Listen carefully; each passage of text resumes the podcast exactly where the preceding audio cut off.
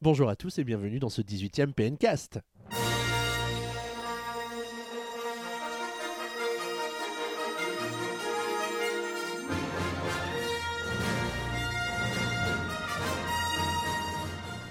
Bonjour à tous, on est ravis de vous retrouver pour ce 18e PNcast, un numéro un petit peu spécial comme vous avez peut-être déjà commencé à le comprendre avec le générique de l'émission. Mais une émission qui pourtant garde ses rubriques habituelles, puisqu'on commencera avec le sondage et l'avis des auditeurs. On enchaînera ensuite avec les news sélectionnées par l'équipe et on vous parlera aussi des news qui ont été le plus lues par vous, internautes, au cours de la quinzaine. On parlera des jeux de la semaine que sont Fast Neo Racing et Story of Seasons. Le débat de la semaine, évidemment, devait parler Star Wars, vous vous en doutiez. Et donc on parlera des jeux Star Wars sur console Nintendo qui nous ont le plus plu. Musique de la semaine, évidemment liée à Star Wars, mais on en reparlera tout à l'heure. Pour cette émission exceptionnelle, j'ai trois hôtes incroyables avec qui partager toute l'émission. On va commencer avec toi, Michael. Bonjour, Michael. Bonjour Xavier, ça va? Mais ça va bien et toi? Ouais, ouais, super, je viens de sortir du ciné, c'était vraiment sympa. Euh, T'es allé voir un film Ouais, un Y film a un truc? assez obscur. euh, Il y avait plein de monde, j'y suis allé parce que c'était curieux et Il a vu de la lumière. Tiens, bonjour Valentin. Salut Xavier. Tu vas bien? Bah très bien et toi? Bah écoute, la forme. La pêche Bah oui, pareil, je sors du cinéma. Toi aussi, euh, tu sors du cinéma, mais vous avez émerveillé. d'autres à foutre le mercredi. Voilà, bah, c'est ça. ouais. Non mais alors moi je pense que je vais demander à notre troisième euh, euh, animateur ou chroniqueur pour ce PNcast ce qu'il en pense de ces gens qui vont au cinéma le mercredi. Bonjour Boris Salut tout le monde, bonjour à tous. Euh, bah moi je boude. Bah, Pourquoi boudes-tu On m'a laissé trois mois dans la poussière là. Je- euh, Vous m'avez sorti, ça fait trois, ça fait trois mois que je suis dans un placard, plein en train de prendre la poussière et vous avez ouvert la porte que maintenant. Vous avez perdu la clé ou quoi on, a- on avait besoin de cette rupture pour faire notre deuil de ton absence mon cher Boris depuis que tu as quitté Lyon. C'était trop dur, il fallait qu'on coupe les ponts pendant quelques temps. Voilà. Mais ça y est, nous sommes guéris, te revoilà.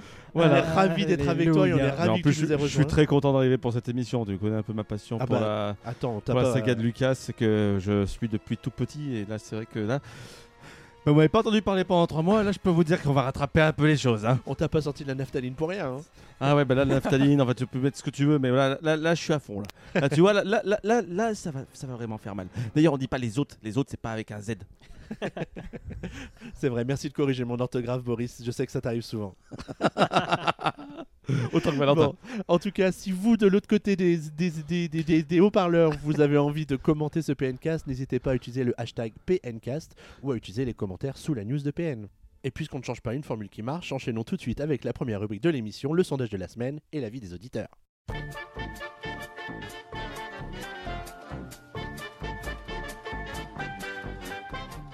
Alors à l'occasion du précédent PNcast, on a beaucoup débattu de la Wii U puisque c'était le troisième anniversaire de la console. Et donc la question qu'on avait envie de vous poser, c'était de savoir ce que vous reteniez pour le moment de la Wii U après ces trois années d'existence. Alors Valentin, quelles ont été les réponses faites par nos amis internautes Alors, à 3%, vous nous avez rép- répondu son menu, son menu système lent à mourir au lancement. C'est vrai qu'on s'en rappelle bien, c'était douloureux ça. C'est ça. Ensuite, à 6%, son génial gameplay asymétrique. Ça, Boris peut nous en parler, je pense. Vivement qu'on le voyait dans Metroid Fédération Force. Oui, ça, c'est sur Ça, c'est 3DS. trop très- Il fallait- mais il fallait que je le place. Ensuite, à 7%, les reports de jeux à répétition après la sortie. Oh, je dirais pas qu'il y en ait tant que ça, mais perso, Bah, je m'en pense que c'est sans eu, mais, doute euh, un des Après la sortie, ça a été surtout ça. Oui. C'était un des aspects qu'elle fait le plus mal à la Wii U après sa sortie. Oui, Rayman Legend notamment. Ensuite, à 11%, je n'ai toujours pas la Wii U, c'est QFD. Ça, c'est la petite réponse euh, spéciale de Xavier. C'est c'est- c'est un peu ça, c'est un peu ça. Ensuite, à 20%, le désengagement des éditeurs tiers. Le désengagement ou le pas engagement? Parce qu'il n'y avait pas beaucoup d'engagés de base. hein. Bah à la, à la base, ils étaient quand même plutôt impliqués. À la dans base, le- on avait- Enfin, trois Electronic Arts, Activision et Ubi, et aujourd'hui il reste Activision. À 53%, les jeux Nintendo comme Mario Kart 8, Smash Bros ou Splatoon. Non, là j'aurais changé. Là, la, la phrase était mal formulée. C'était les jeux Nintendo, deux points, Mario Kart 8, Smash Bros ou Splatoon. Non, en fait, j'avais pas assez de place pour tous les mettre, hein, les 5. et, nous, et nous remercions les 750 votants qui ont répondu au sondage euh, que Xavier a pensé à mettre en ligne cette fois-ci. N'est-ce pas N'est-ce pas Mais Comme quoi, quand on, quand veut, on peut. un très bon travail. Alors, la dernière fois, on vous a lancé un appel pour vous appeler à commenter la précédente émission pour nous donner votre avis sur euh, les 3 ans de la Wii U. Et là, on n'a pas été déçus, hein, puisqu'on a pas mal d'internautes qui ont écrit des jolis romans On les remercie tous d'ailleurs. Bah, ouais, ouais, de c'est cette implication. super Vous des sympa. pouvez le refaire direct pour ce PNcast là que vous êtes en train d'écouter, c'est conseillé. Bah voilà, si vous avez euh, une idée qui vous passe par la tête, euh, une liste de courses, euh, les paroles d'une chanson, n'hésitez pas, hashtag PNcast et euh, on en parlera dans la prochaine émission. Foie gras, dinde, saumon. c'est vrai que c'est de circonstance. Cadeau, sapin. Alors le premier, le premier avis, j'ai dit, j'ai dit que j'ai dit que je me, le- je me le faisais c'est l'avis d'Helium 100 qui, euh, qui nous a dit tiens ça faisait longtemps que j'avais pas commenté un PNcast donc je m'y mets et alors là disons tu t'es lâché bonhomme. Alors évidemment il trouve que je reste trop Mario friendly alors je vois pas du tout ce qu'il veut dire. Ah il bah, dit que sûr. Valentin s'en sort super bien avec un bon argumentaire et de la bonne humeur. Alors, il y aurait eu des fautes d'orthographe, j'aurais dit c'est Valentin qui a écrit ce commentaire, mais il y en a pas, donc c'est pas possible. Ouais, Donc mais voilà. c'est peut-être John Man qui a relu après derrière. peut-être, peut-être. En tout cas, lui, le jeu qui retient, c'est surtout Mario Kart 8 parce qu'il est joli, très fun dans l'ensemble, et puis il fait vraiment le C'est Mario Kart 8 qui est joli ou c'est Valentin? J'ai pas compris là. Non, Mario Kart 8, Mario Kart 8. Merci Boris. Tout dans la mèche. En tout cas, Mario Kart 8, c'est un jeu qui fait l'unanimité dans son entourage. hein. Quand il sort la, la Wii U, c'est Mario Kart 8 qu'on lui demande et c'est Mario Kart 8 euh, qui, euh, qui, euh, qui fait le, le plus de- d'heureux autour de lui. Euh, alors, il parle aussi de. Oui, Valentin? Tu sais qu'on ne te voit pas ramer hein, à l'audio. Valentin de donner des coups de rein. J'ai vraiment peur, je suis à côté là. Oh là là, putain, ouais. C'est l'histoire de deux mecs. euh, Voilà. L'autre, l'autre jeu qui a, l'autre jeu qui a marqué Helium, euh, pour ne pas citer Zelda, euh, Zelda The Wind Waker, il a choisi Super Smash Bros pour, euh, for Wii U pour sa sublime réalisation, le concept des combats toutes licences confondues qui est toujours aussi fun, le tout en HD avec une mention spéciale pour la richesse des bandes sonores, et allez hop, le tournoi aussi. Alors, il craque rarement pour un jeu, c'est un joueur très occasionnel, occasionnel et il n'a possédé que 5 jeux Wii U, dont un qu'on lui a offert. Donc l'intégralité de la bibliothèque de la console. Oh, alors Là j'ai dit ce que Boris voulait dire. Ça c'était facile, tu lui as pas que- laissé Non, on a dit qu'il y avait 5 jeux tout à l'heure. Bah oui, il a dit qu'il en avait avec 5. Ah bah voilà. bah voilà. Ah oui, c'est ça Est-ce que tu suis l'avis de que dit Xavier? Euh, Non, non, non, pas du tout. Mais pour quelqu'un qui achète pas beaucoup de jeux, du coup, ça reste une bonne console, quoi. Alors, bah, en fait, il a, il a peu de jeux. Donc, lui, il avait acheté la console dans le cadre de l'opération euh, Wii U plus Mario Kart 8 avec un jeu offert. Ah oui, je me souviens, oui. Euh, avant ça, il aurait peut-être acheté l'édition euh, Zelda The Wind Waker parce qu'il voulait acheter euh, la Wii U pour le, le prochain Zelda qui n'est toujours pas sorti et qui ne sortira peut-être jamais sur Wii U. Mais enfin, bon, je dis ça, je dis rien. Tu m'as piqué mon avis, c'est pas rigolo. Ah, excuse-moi, excuse-moi, Boris. Mais on essaie de gagner du temps. Voilà. Alors, il a une petite remarque sur le hardware parce qu'il a un, un petit problème avec sa console parce qu'il dit une console, euh, une console avec des jeux c'est bien, mais une console qui fonctionne c'est mieux. Concurrence. Alors, il tient donc à dire que la conception des consoles Nintendo est vraiment merveilleusement bien réalisée, donc globalement robuste et fonctionnelle. C'est toujours un plaisir de parcourir les entrailles des appareils Nintendo. Sans doute la firme fait-elle ses jeux avec cœur, mais ses consoles aussi. Voilà, un psychopathe Après- du hardware. Il faut quand même dire, quand même, après, juste, on va pas rentrer dans le débat du truc. Mais on dit que Nintendo fait vachement bien ses consoles. Oui, il y a très peu de pannes sur les consoles Nintendo, etc. Mais peut-être ce qui leur fait du mal sur les consoles de salon, parce que c'est des consoles de salon qu'on met dans le salon, qu'on expose, c'est qu'elles font peut-être maintenant un petit peu trop plastoc, un petit peu trop joué par rapport à la concurrence qui essaie de mettre du design dedans.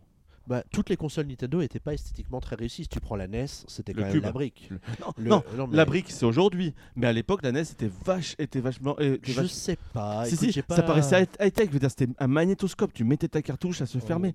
Ah si, si, c'est si. vrai. Non mais on va pas rentrer dans le débat aujourd'hui, mais je veux dire, si, si, je veux dire, NES, SNES ça allait, N64 moins, GameCube pas du tout, c'était le Welcome in the future. school. Là oui, ils avaient retrouvé un petit, un petit semblant de ça avec le socle, etc. Ça faisait chouette.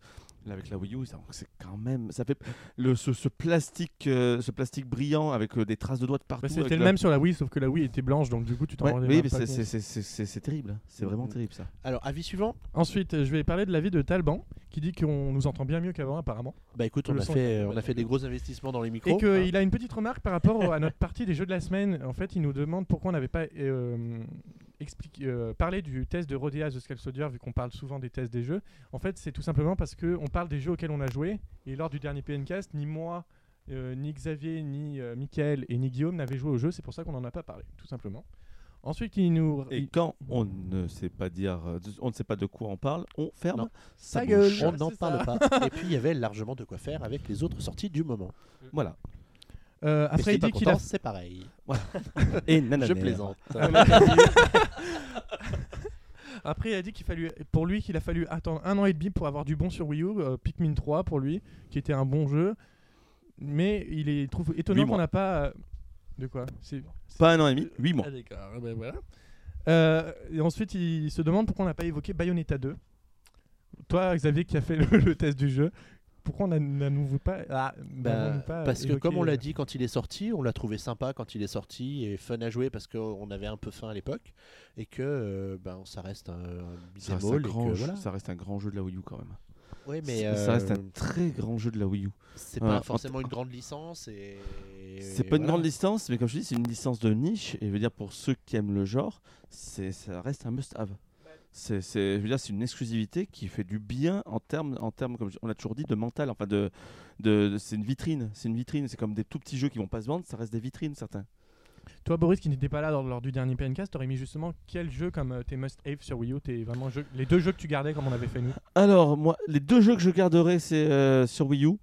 Euh, le premier, on va, allez, on va, on va faire un grand public et un, et un petit peu plus obscur. Le grand public, c'est Mario Kart, qui est clairement le meilleur jeu de la Wii U Oui, aujourd'hui. d'ailleurs, euh, Talbot, c'est pareil pour, c'est pareil pour simple, hein. le, le- le Mario Kart, veut dire en plus avec ces deux DLC qui étaient, enfin, aujourd'hui un Mario Kart avec euh, 48 circuits, c'est juste un truc de malade. C'est juste un truc de malade. Et en plus fait, euh, une- c'est merveilleux, c'est le plus beau jeu esthétiquement sur Wii U, c'est le plus fun, le mode online est vraiment, est vraiment terrible, enfin il fonctionne, il n'y a aucun problème dessus, Euh, il est mieux équilibré que la version Wii, enfin c'est le Mario Kart pour moi parfait. euh, Et du coup, le jeu le plus obscur le plus obscur, mais pour moi que je me mets vraiment au-dessus, c'est Wonderful 101 Ah oui, c'est vrai que tu l'as très qui est, qui, est, celui-là. qui est une merveille, qui est une merveille de gameplay. Encore, bah tiens, on parle de, de- on parle de, de, de Platinum Game, mais c'est encore eux qui l'ont fait. Il est passé totalement à côté. Si un jour vous le chopez en promo, etc., sur l'eShop, allez-y à fond. C'est un jeu, c'est une merveille en termes de gameplay, en termes d'inventivité, en termes d'utilisa- d'utilisa- d'utilisation du gamepad et aussi du gameplay asymétrique par moment. C'est très très bien foutu. En tout cas, voilà, c'est le, là deuxième jeu qui m'a marqué. Et tes deux déceptions, du coup? Deux déceptions sur Wii U, bah, j'ai le droit de dire la Wii U en général. Euh, Oui. Parce que la Wii U en général, je veux dire, c'est par le fait de son manque de sortie, son manque aussi d'originalité. Puisqu'à part Splatoon et justement Wonderful, on reste sur des jeux quand même très, calibrés, très basiques. Il n'y a pas cet aspect folie qu'on a retrouvé sur d'autres consoles de Nintendo. Et à côté de ça, euh, ma déception, entre guillemets, sur Wii U, euh, même si c'est qu'une semi-déception, on va dire, ça va être. ça va être Yoshi, Yoshi Woolly World que j'attendais beaucoup et qu'au final, bah, je trouve bien mou. Bien mou. D'accord. Donc ensuite, je vais passer à l'avis de Nintendo 40 qui nous dit que depuis 3 ans, malgré les difficultés de la Wii U, il a passé de très bons moments avec les jeux proposés sur cette console. Je pense qu'on soit tous d'accord. C'est vrai qu'il y a que certains jeux sur Wii U qui nous ont procuré énormément de plaisir malgré. euh, Ben, les, les Malgré, gros jeux, euh, les gros voilà. jeux, on les a achetés et on les a appréciés. en Et ce qu'il faut être d'accord, c'est que de décembre 2013 à décembre 2014, on a eu six jeux, mais ça a été six jeux extraordinaires. On a eu de Mario, de Mario, de Mario 3D World à Donkey Kong, à Mario Kart, à Bayonetta, à, à- à Warrior, Smash Bros et Hyrule Warrior. On a eu six jeux dans l'année, mais c'était une année folle parce que les jeux étaient extraordinaires. La preuve, pratiquement dans tous les, les hits de l'année, dans tous les pays, sur les quatre jeux de l'année, trois c'était des jeux Wii U. Et euh, lui, il dit justement que quand on fait la petite liste des, des, des jeux qu'il y a sur Wii U, pour lui, il y en a vraiment de, très, beaucoup, de nombreux bons jeux en fait. Il y en a vraiment beaucoup euh, Il y a- dessus. il il y a beaucoup de jeux. Il y a beaucoup de jeux sur Wii U qui sont bons. Oui. Mais là où Nintendo était une gage d'excellence, on passe pas ce cap de l'excellence. C'est ça. Contrairement Je à. suis d'accord avec toi, C'est surtout pas- sur cette fin pas- d'année. C'est pas vrai, parce que si tu prends Mario Kart 8, tu prends Splatoon, tu Oui, prends Mario 3D on en a quelques-uns. Mais sur cette fin d'année, oui. sur cette fin d'année, tu peux pas dire ça par exemple. Mais sur cette année, sur, tu prends, si tu prends 2015, si tu prends 2015, tu- attends, attends, attends. on avait dit cette année c'était une belle année, puis on avait un jeu par mois, avec un- c'était un bon jeu. Et au final, ça s'est révélé pratiquement tous être des jeux moyens, à part Splatoon et Mario Maker, qui sont des bons jeux, voire des très bons jeux pour Mario Maker. Le reste, c'est des petits projets en demi-mesure. Captain Todd, qui était sympa, mais c'est pas non plus extraordinaire. Mario Party, pareil. Le, Kirby, c'est pareil. Le Yoshi, donc on vient d'en parler, le Yoshi, c'est pareil, c'est en demi-teinte. Tu prends même les, jeux de Noël, à part Xenoblade, c'est mi-figue, mi-raisin. T'as pas cette gage d'excellence que tu as eu toute l'année dernière. Et c'est un peu ce qui a résumé un peu la Wii de la Wii U. Si t'avais pas ces 5 jeux de l'année dernière, ben, tu te retrouvais quand même avec des jeux plutôt moyens plus. Il retient également euh, le déploiement du Nintendo Network sur console Nintendo. C'est vrai que le, dé- le déploiement du Nintendo Network, ça a un peu changé le online euh, sur console Nintendo, on peut dire avec la 3DS, puis ensuite la Wii U. C'est vrai que ça a tout changé. On voyait le Nintendo euh, Wi-Fi Connection. Bah, c'est vrai qu'on commence enfin à voir chez Nintendo enfin des jeux multijoueurs online Voilà. qui euh, enfin avant rappelle-toi sur Wii U sur Wii ou sur DS on en avait 3 4 qui se couraient après. Sur 3DS c'est à peu près pareil hein, c'est pas non plus encore transcendant. Mais par contre sur Wii, Wii U maintenant on essaie d'avoir pratiquement tout le temps son petit mode online. Que ça soit à des vrais modes comme dans Splatoon comme dans Mario Tennis ou etc ou que ça soit par des featurettes comme dans Mario Party Ma- Mario Mario Kart euh, euh, ah, New- Mario Maker par exemple où, où c'est par le mode de téléchargement de niveau etc etc en gros on essaie toujours d'avoir une petite communauté online aussi autour Enfin, il espère que Nintendo euh, nous réserve encore quelques grosses surprises pour cette console euh, qui n'est pas pour lui encore terminée. euh. Après, on verra ce que l'avenir nous réserve. Mais voilà. C'est tout pour l'avis de Nintendo Mad 40. Et du coup, moi, je vais vous parler de l'avis de GLX. Donc, euh, lui, contrairement à la Wii qu'il avait acheté Day One, il a pris la Wii U que très récemment avec le pack Super Mario Maker, dont il est très satisfait. Donc, Il peut. euh, il a que 4 jeux, mais il les trouve tous excellents. Donc, Super Mario Maker, Mario Kart 8, Super Mario 3D World et Donkey Kong. Bon, il a pas pris les plus dégueux. hein. On a, on- on- c'est 4 qu'on a dit dedans. C'est 4 qu'on a dit c'est ce parmi qu'on des c'est ce bons qu'on jeux. disait dans le débat de la Très bons jeux de la c'est Wii ce qu'on disait dans le débat de la semaine dernière. Quelqu'un qui achète la Wii U aujourd'hui, il a tellement de jeux à rattraper que en fait, il peut pas Ouais, mais s'ennuyer. c'est c'est quelque chose qui est commun à toute console en fait. Oui, Quand tu achètes la console 3 ans après sa sortie, tu as forcément pléthore de jeux à jouer ça. euh, et sur Sauf la lesquels tu vas PS4 vraiment t'éclater. la pas PS4 joué, mais- n'a que, n'a- n'a que 2 ans. Oui. 3 ans sera l'année prochaine. Regarde 2016 comment ça s'annonce. oui mais même avec deux ans, la PS4, il n'y a toujours pas de jeu à jouer. Mais bon, bref, c'est un autre débat. Oh le troll Du coup, euh, lui, il joue aussi aux jeux Virtua Console et aussi euh, il a beaucoup aimé Pikmin 3. Il n'a pas connu les déboires du coup de l'OS désagréable au début euh, qui était hyper long vu qu'il l'a acheté bien plus tard. Et il comprend pas le désintérêt des éditeurs tiers qui est vraiment rageant et euh, non recevable euh, avec leurs excuses. Pour, pour revenir sur, sur, sur le sur l'OS, sur l'OS, on est d'accord qu'aujourd'hui c'est un problème qui est complètement dépassé. On s'en Oui, fout aujourd'hui. Oui, c'est oui, c'est bien un problème qui a été réglé. Euh, Qui a été réglé, qui a mis du temps à être réglé. oui. Mais au final, aujourd'hui, même si c'est encore long, on s'en fout en fait. Bon, ça va encore. Bon, après, moi, je trouve qu'il y a certains euh, jeux qui sont vraiment très. euh, hier, j'ai vu que, on en reparlera après, il y a eu la présentation de Smash Bros. J'ai démarré Smash Bros sur Wii U et je le trouve hyper long à démarrer. Ah, mais t'as vu tout ce qui a chargé sur Voilà. moment Alors après, c'est peut-être ça le problème. Regarde à la différence des jeux PS4, etc. Là- là, on rappelle que les galettes de Wii U, elles font 26 gigaoctets. hein. Je veux dire, Smash Bros doit être rempli à ras-bord du truc. Je veux dire, Smash Bros, tu- euh, la différence sur PS4, tu installes ton jeu sur le disque dur. Là, tu ne peux pas. Sinon, il, lui, il comparait la Wii U plus euh, avec la Nintendo 64 qui avait été euh, boudée euh, donc, par les éditeurs tiers, comme je disais tout à l'heure, mais avec d'excellents jeux Nintendo. Ça reste peut-être sa console de salon préférée parce que le catalogue Wii U, la rétrocompatibilité Wii, le Virtual Console sans mode TV, etc., bah, ça lui plaît vraiment bien. Ouais, pour lui, c'est vraiment une console qui est dans l'air du temps et qui correspond tout à fait à son Bah, usage je, pense que le, mode, le, le, sans, le sans, euh, sans télé, c'est un truc qu'il faut qu'il garde. Parce que franchement, c'est un plus. Ah, mais c'est. Moi, le nombre de fois où je me mets un film sur ma télé et que je joue à la Wii U, à Mario Maker, je- comme ça, sur la, sur la tablette, pour moi, ça, ça, je joue presque plus sur ma tablette en mode euh, comme ça que sur ma 3DS. Moi, il y a même certains jeux que j'ai fait uniquement justement euh, sur le gamepad euh, plutôt que sur la télé parce que ça me saoulait au bout d'un moment de regarder la télé. On le voit d'ailleurs pour Kirby, le, par, le parc arc-en-ciel que Tu tu ne as regardes testé jamais la télé. Maurice. Tu ne regardes jamais La la télé est totalement inutile. Voilà. Donc c'est très utile. Bon, bah, merci à tous les internautes euh, visiteurs de PN qui ont pris le temps de commenter le précédent PNcast. On espère que vous serez aussi nombreux à commenter celui-ci, surtout qu'avec la trêve hivernale, euh, ce PNcast restera en une pendant quelques semaines sur PN. Donc n'hésitez pas, profitez du hashtag PNcast pendant toutes vos vacances. Faites-vous plaisir, commentez sous la news du PNcast pour nous donner votre avis sur tout ce qu'on raconte de beau dans cette émission. Et je vous propose de passer sans plus attendre aux news de la quinzaine. C'est parti.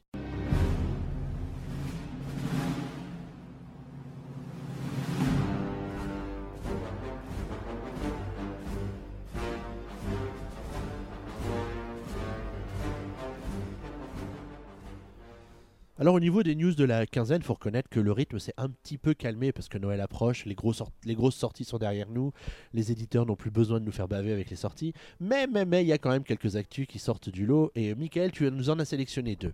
Parle-nous de la première. Alors la première c'est à propos de Niantic euh, qui est donc le studio qui développe Pokémon Go qui avait développé donc euh, Ingress et qui était très proche de Google à l'époque. Du coup là ils sont émancipés euh, donc de, l'entreprise américaine pour s'installer au Japon et se rapprocher du coup de Nintendo. Certaines rumeurs pensent que c'est justement pour faire une alliance sur le long terme avec Nintendo qui a déjà une alliance avec Disney donc euh, ça diversifierait donc le, le marché mobile et ça pourrait être euh, une bonne opportunité euh, bah, pour Ingress, enfin, pour Niantic de, de bien se développer.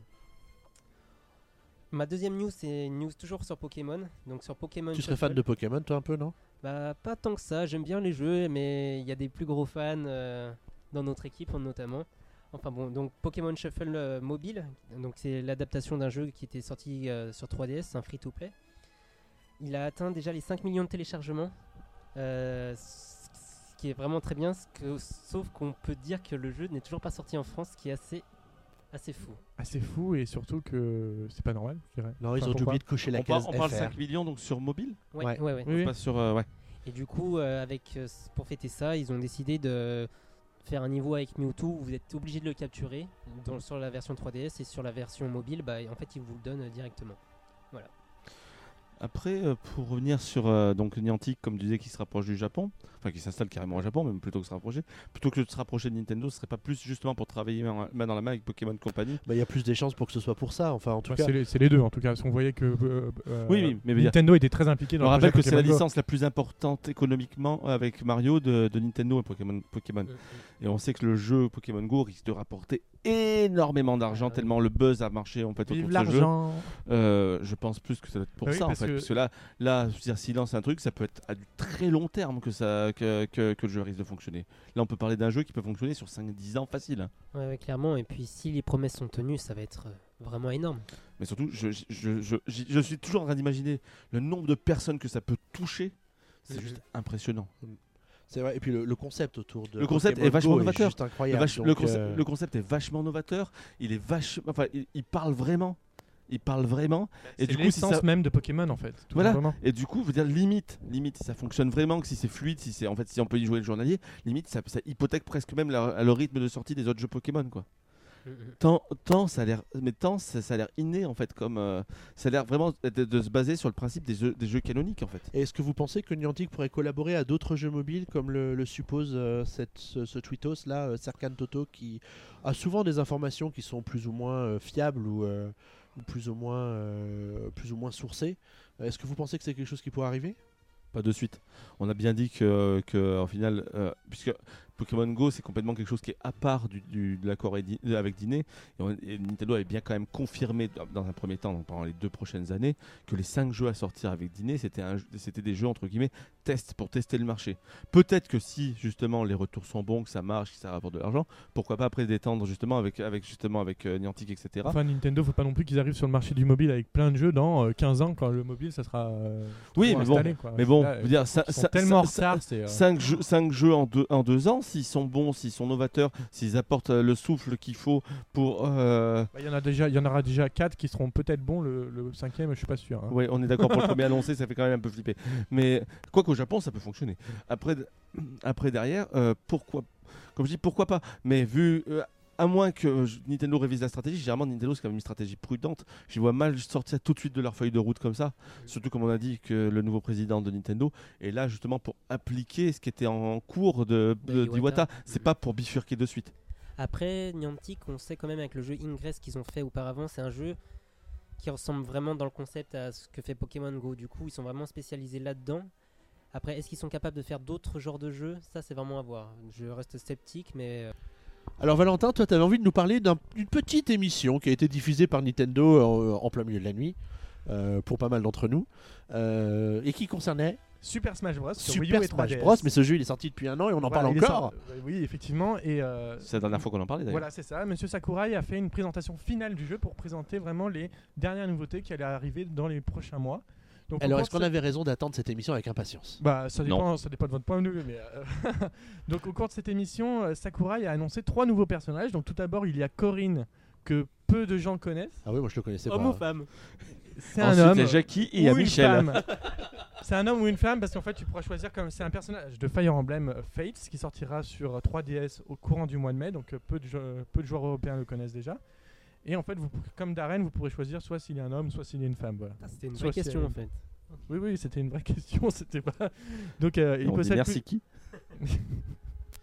ensuite euh, Autre ont- personnage Voilà, autre personnage, bah, on l'avait déjà vu dans le Nintendo Direct euh, précédemment diffusé au mois de novembre. C'est Cloud de Final Fantasy VII qui est disponible dès maintenant en téléchargement. Et il est également disponible avec le stage Midgard, donc qui est inspiré de la ville principale. D'ailleurs, si vous l'achetez avant le 24 décembre, les frais de port sont gratuits. Oui, Marise. Et euh, ensuite, Oui. Ah là là. c'est le résultat du scrutin Oh l'arnaque. des, des- des combattants que Nintendo avait mis mis en place au mois de janvier. Et ce personnage a été numéro 1 en Europe et est arrivé dans le top 5 américain. Et du coup, euh, ça a été le plus plébiscité dans le monde. C'est la sorcière Bayonetta, qu'on a vu dans Bayonetta et Bayonetta 2. Tu ne blagues ce putain de Nintendo Direct. C'est pas un Nintendo Direct. Ouais, mais ce, ce Ma- Smash Bros Direct, ce, ce mécouille Direct, tu fais ce truc. tu veux, tu diras celui que tu veux au montage, mais c'est une putain de blague. Parce que je vous explique juste le truc. Premièrement, le, le Corinne, là, Jackie Michel, là, C'est pas un de, personnage. de Fire Emblem. C'est le 14e personnage de Fire Emblem Après, du jeu. son gameplay est bien différent des autres personnages. La Ouais, plupart, mais- c'est un épéiste mélangé avec des attaques de dragons. C'est vraiment. euh, Oh, c'est- oh, oh, oh, super. Non mais attends, le truc, Fire Emblem, tout le monde s'en tape. C'est un jeu super, ok, mais les personnages, je veux dire, on en a déjà 14. Il y a d'autres séries, je veux dire, même, même Mario aujourd'hui, il y en a moins que, il y a moins de personnages de la saga Mario que de. Boris, va jouer à ta pesque. Mais non, genre, je rigole. Non mais sans déconner, Non, j'adore. mais Smash Bros. sérieux, ils nous annoncent Corinne. Je veux dire, déjà, la, la- Mais la on- plupart des gens disent Mais, C'est qui mais, mais, mais, Justement, on le connaît Fire pas Emblem, encore. euh, c'est quoi mais, mais moi, franchement, ça m'en touche une sans faire bouger l'autre. Je veux dire, il n'y a eu aucun rêve. Parce que Cloud, c'était super. Parce que vraiment, ça, fait, ça parle au monde, par exemple. Ça parle vraiment. Et ça parle vraiment plus à un public extérieur à celui de Nintendo. M- À côté de ça, pouah, mais Corinne, mais tout le monde s'en tape. Et ensuite, il y a Bayonetta, quoi. Bayonetta. C'est le résultat du putain de sondage qu'ils ont fermé. Et moi, je ne veux pas croire une seconde Que, que toute l'Europe le se monde soit entier. mobilisée pour Bayonetta. voter Parce que- Bayonetta. on a dit que le jeu était super, ok. Franchement, et ça, ça, c'est pareil. On n'a qu'un seul joueur dans, tout, dans tous les. Un seul personnage dans tous les trucs qui a été annoncé. Ils n'avaient pas dit 3 ou 4 au début à la base? Non, ils en Non, avaient je crois juste qu'ils avaient dit un. un. Euh, mais qui sans, déco- non, mais sans déconner. Mais dire, c'est quoi ce sondage Mais Bayonetta, quoi. Mais Bayonetta, ça fait longtemps qu'elle est demandée. euh, c'est pas. Mais par rien. mais veux dire, t'en Il as tellement d'autres. Il y a 12 milliards de fans de Pokémon. Tu vas pas me dire qu'il n'y a pas un Pokémon qui Mais sortait. Il y a déjà plein de Pokémon, Mario. pourquoi t'en foutre un? Mais- Ils ont déjà rajouté un Pokémon en DLC, ils ont déjà Mais je suis d'accord, mais dans, quel cas tu enlèves Corinne, tu mets un putain d'autre joueur? Bayonetta, c'est très bien, je suis d'accord. Blasé de la vie. Ne serait-ce il que jamais content de ce qu'on lui Non, mais- Non mais mais je- y a quoi de pas être content? Tu mets trois épéistes de merde et en plus sur. Mais putain, c'est toujours. dire, Alors, il faut préciser que Bayonetta faisait partie du premier choix des internautes européens parmi les personnages dont les droits pouvaient être utilisés par Nintendo. on peut me rappeler. en supprime peut-être 80 autres devant. hein. Ju- juste histoire de montrer vraiment que, le, ce, que, que, que, que ce, ce sondage est totalement euh, bidon, ce- totalement, mais, mais c'est vraiment nul. On peut me rappeler les ventes de Bayonetta sur Wii U? Mais Bayonetta existait bien avant la Wii U. Quelles sont les ventes de Bayonetta sur Wii U? Mais je Qui- sais pas. Qui connaît mais- Bayonetta sur Wii U, bordel? Bon, bon, c'est pas grave. Bon, en tout cas, j'étais très surpris de voir Bayonetta arriver comme euh, gagnant du, gagnante du sondage, en tout cas. Ah bah Voilà. oui, mais c'est- une blague. C'est- Franchement, c'est une putain de blague. Il n'y avait Ensuite, pas d'huissier. qui dit Smash Bros dit bien entendu Amiibo. Ah oui, mon investissement personnel. Par contre, un amiibo Bayonetta, je prends. Euh, du coup, Nintendo a annoncé la venue pour le mois de mars, le 18 mars plus précisément, de, des amiibo de Ryu, de Street Fighter, Roy de Fire Emblem et Rob version Famicom, donc le- la version japonaise. Puis il a annon- également annoncé le développement de, de l'amiibo de, euh, Cloud, de de- Cloud, euh, Corinne, Corinne. et Bayonetta. et de Jackie et de Bon. Michel. Bien plus tard. Pour le moment, donc Cloud est uniquement di- Cela est est vibre. disponible, mais Corinne et Bayonetta sortiront au mois de février. Et il a, il a également sorti d'autres costumes et ce genre de choses. Et rappelons qu'il y aura l'amiibo de Lucas fin janvier. C'est ça, le 28 janvier, je 28 crois. Avec la vague de. Avec, Avec la de vague de, Ami- de- de- d'Amiibo Animal Crossing. Juste pour savoir, aujourd'hui, ça revient à combien le jeu complet? Vous savez à peu près? Ça coûte très cher parce qu'un personnage à lui seul, euh, par exemple Cloud, et vu qu'il est proposé avec un stage, il est vendu 7 euros si tu le prends à la fois sur 3DS et Wii U. Ça veut dire que ça veut dire aussi qu'il faut que tu rajoutes le prix des jeux sur 3DS et Wii U si tu prends sur 3DS et Wii U. Voilà. Ouais, ouais, Ça veut dire déjà 40 euros Wii U, plus euh, euh, non, 40 euros 3DS, plus allez, 50 euros Wii U, voire même 60 je crois.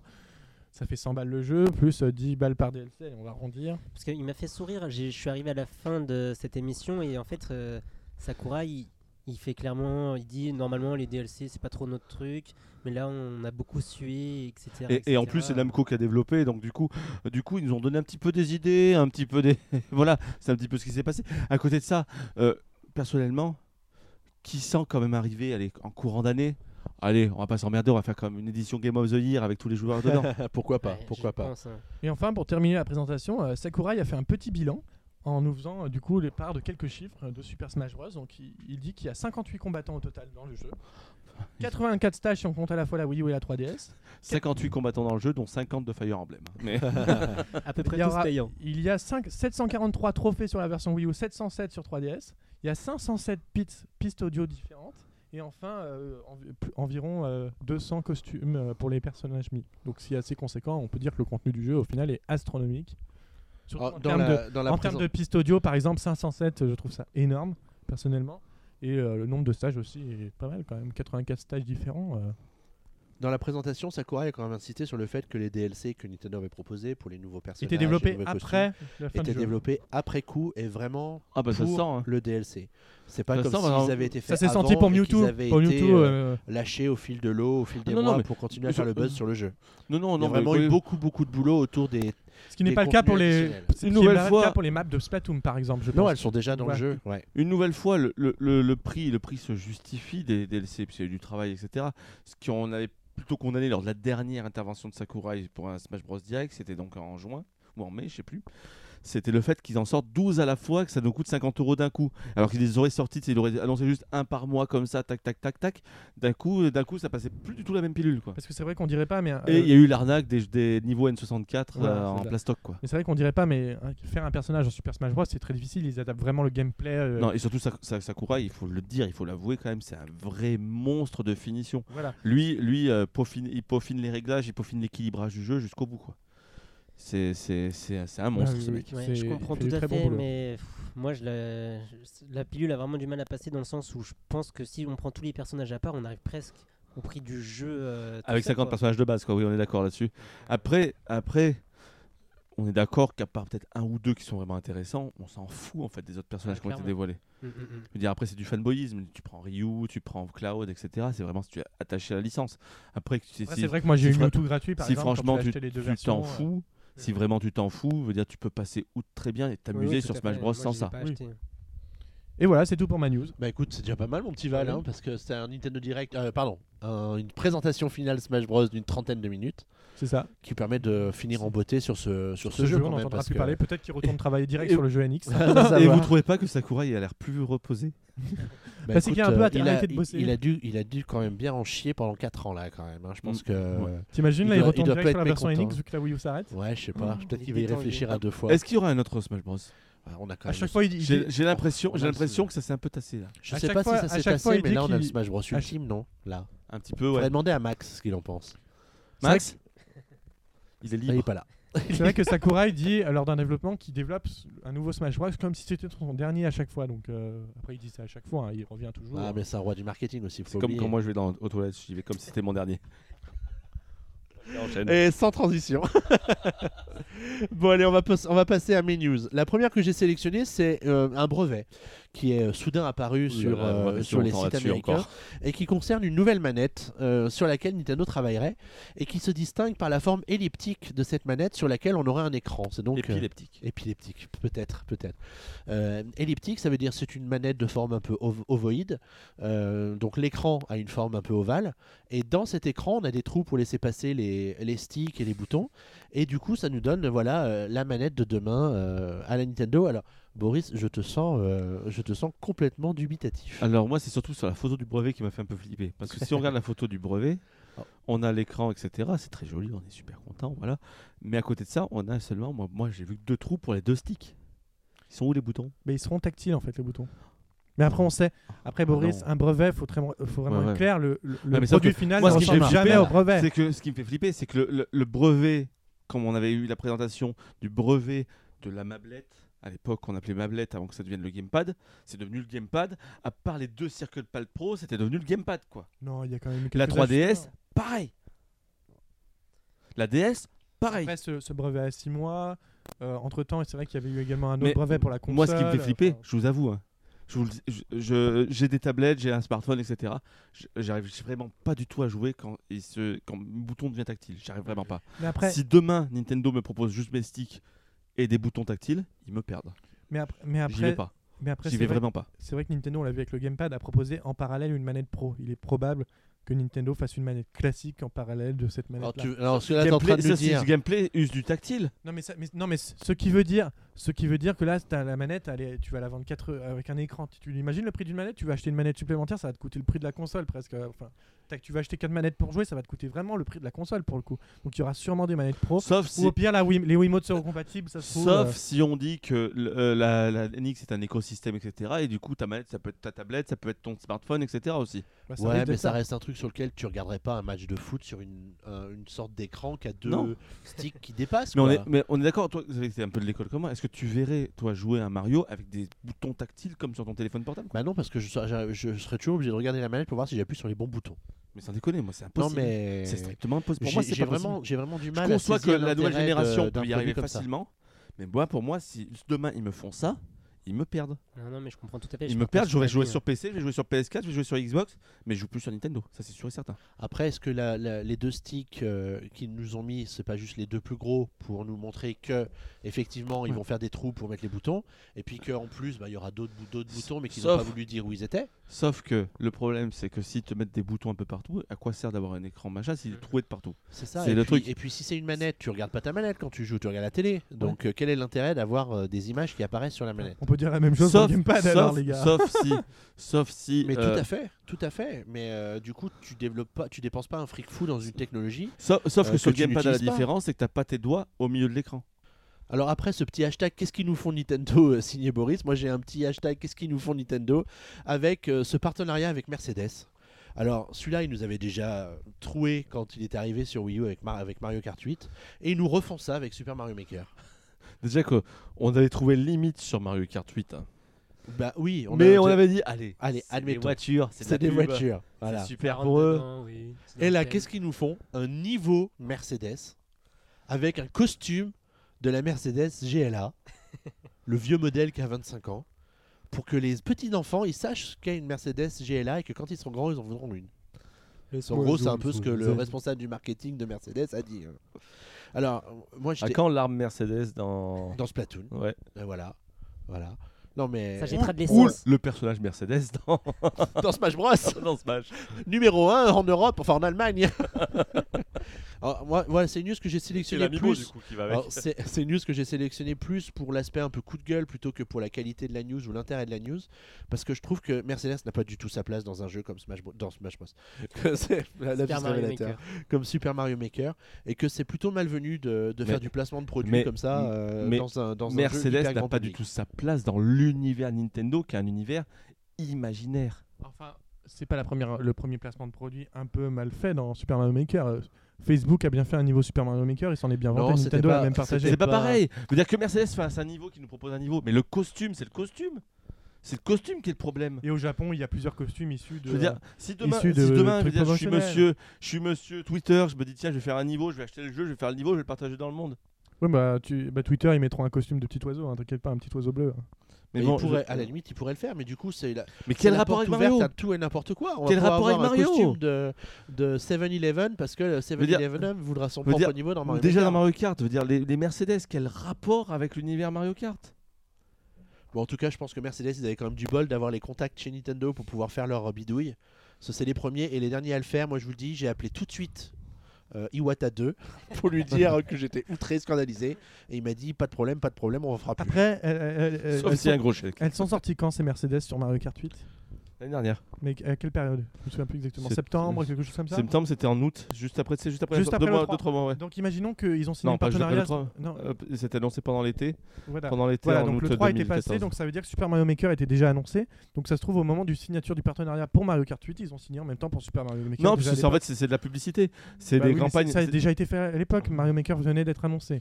Je Ouais, pense- c'est pas du tout la même chose dans le sens là où on parle d'une voiture de veille d'il y a 25 ans. Là, là sur, les, sur, sur, euh, sur, sur Mario Kart, c'était des voitures qui sortaient à ce moment-là. C'est une gamme. il y a aussi, je sais pas si tu te rappelles Oui, il y a la vieille. il y a- Il y, a- il avait les vieilles aussi, c'est pour ça que je Mais pense bon, que ça a vraiment ça- été fait en même temps. moi- je, je, je trouve ça, je trouve que ça n'a rien à faire là-dedans. Ah, mais, mais Ça a clairement rien à faire là-dedans. Je ne dis pas le contraire.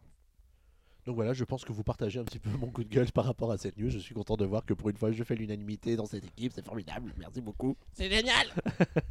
bon, Boris, est-ce qu'il y a des actus qui te reviennent en tête par rapport à la quinzaine écoulée sur laquelle Alors, tu moi, voudrais- vous avez pris un peu toutes les actus intéressantes, donc du coup, vous m'avez laissé un peu les clopinettes. hein, mais bon, ça, c'est la faute d'être dans le placard tu- depuis 3 mois. Et donc, je vais commencer par une petite news qui date d'aujourd'hui à date d'enregistrement.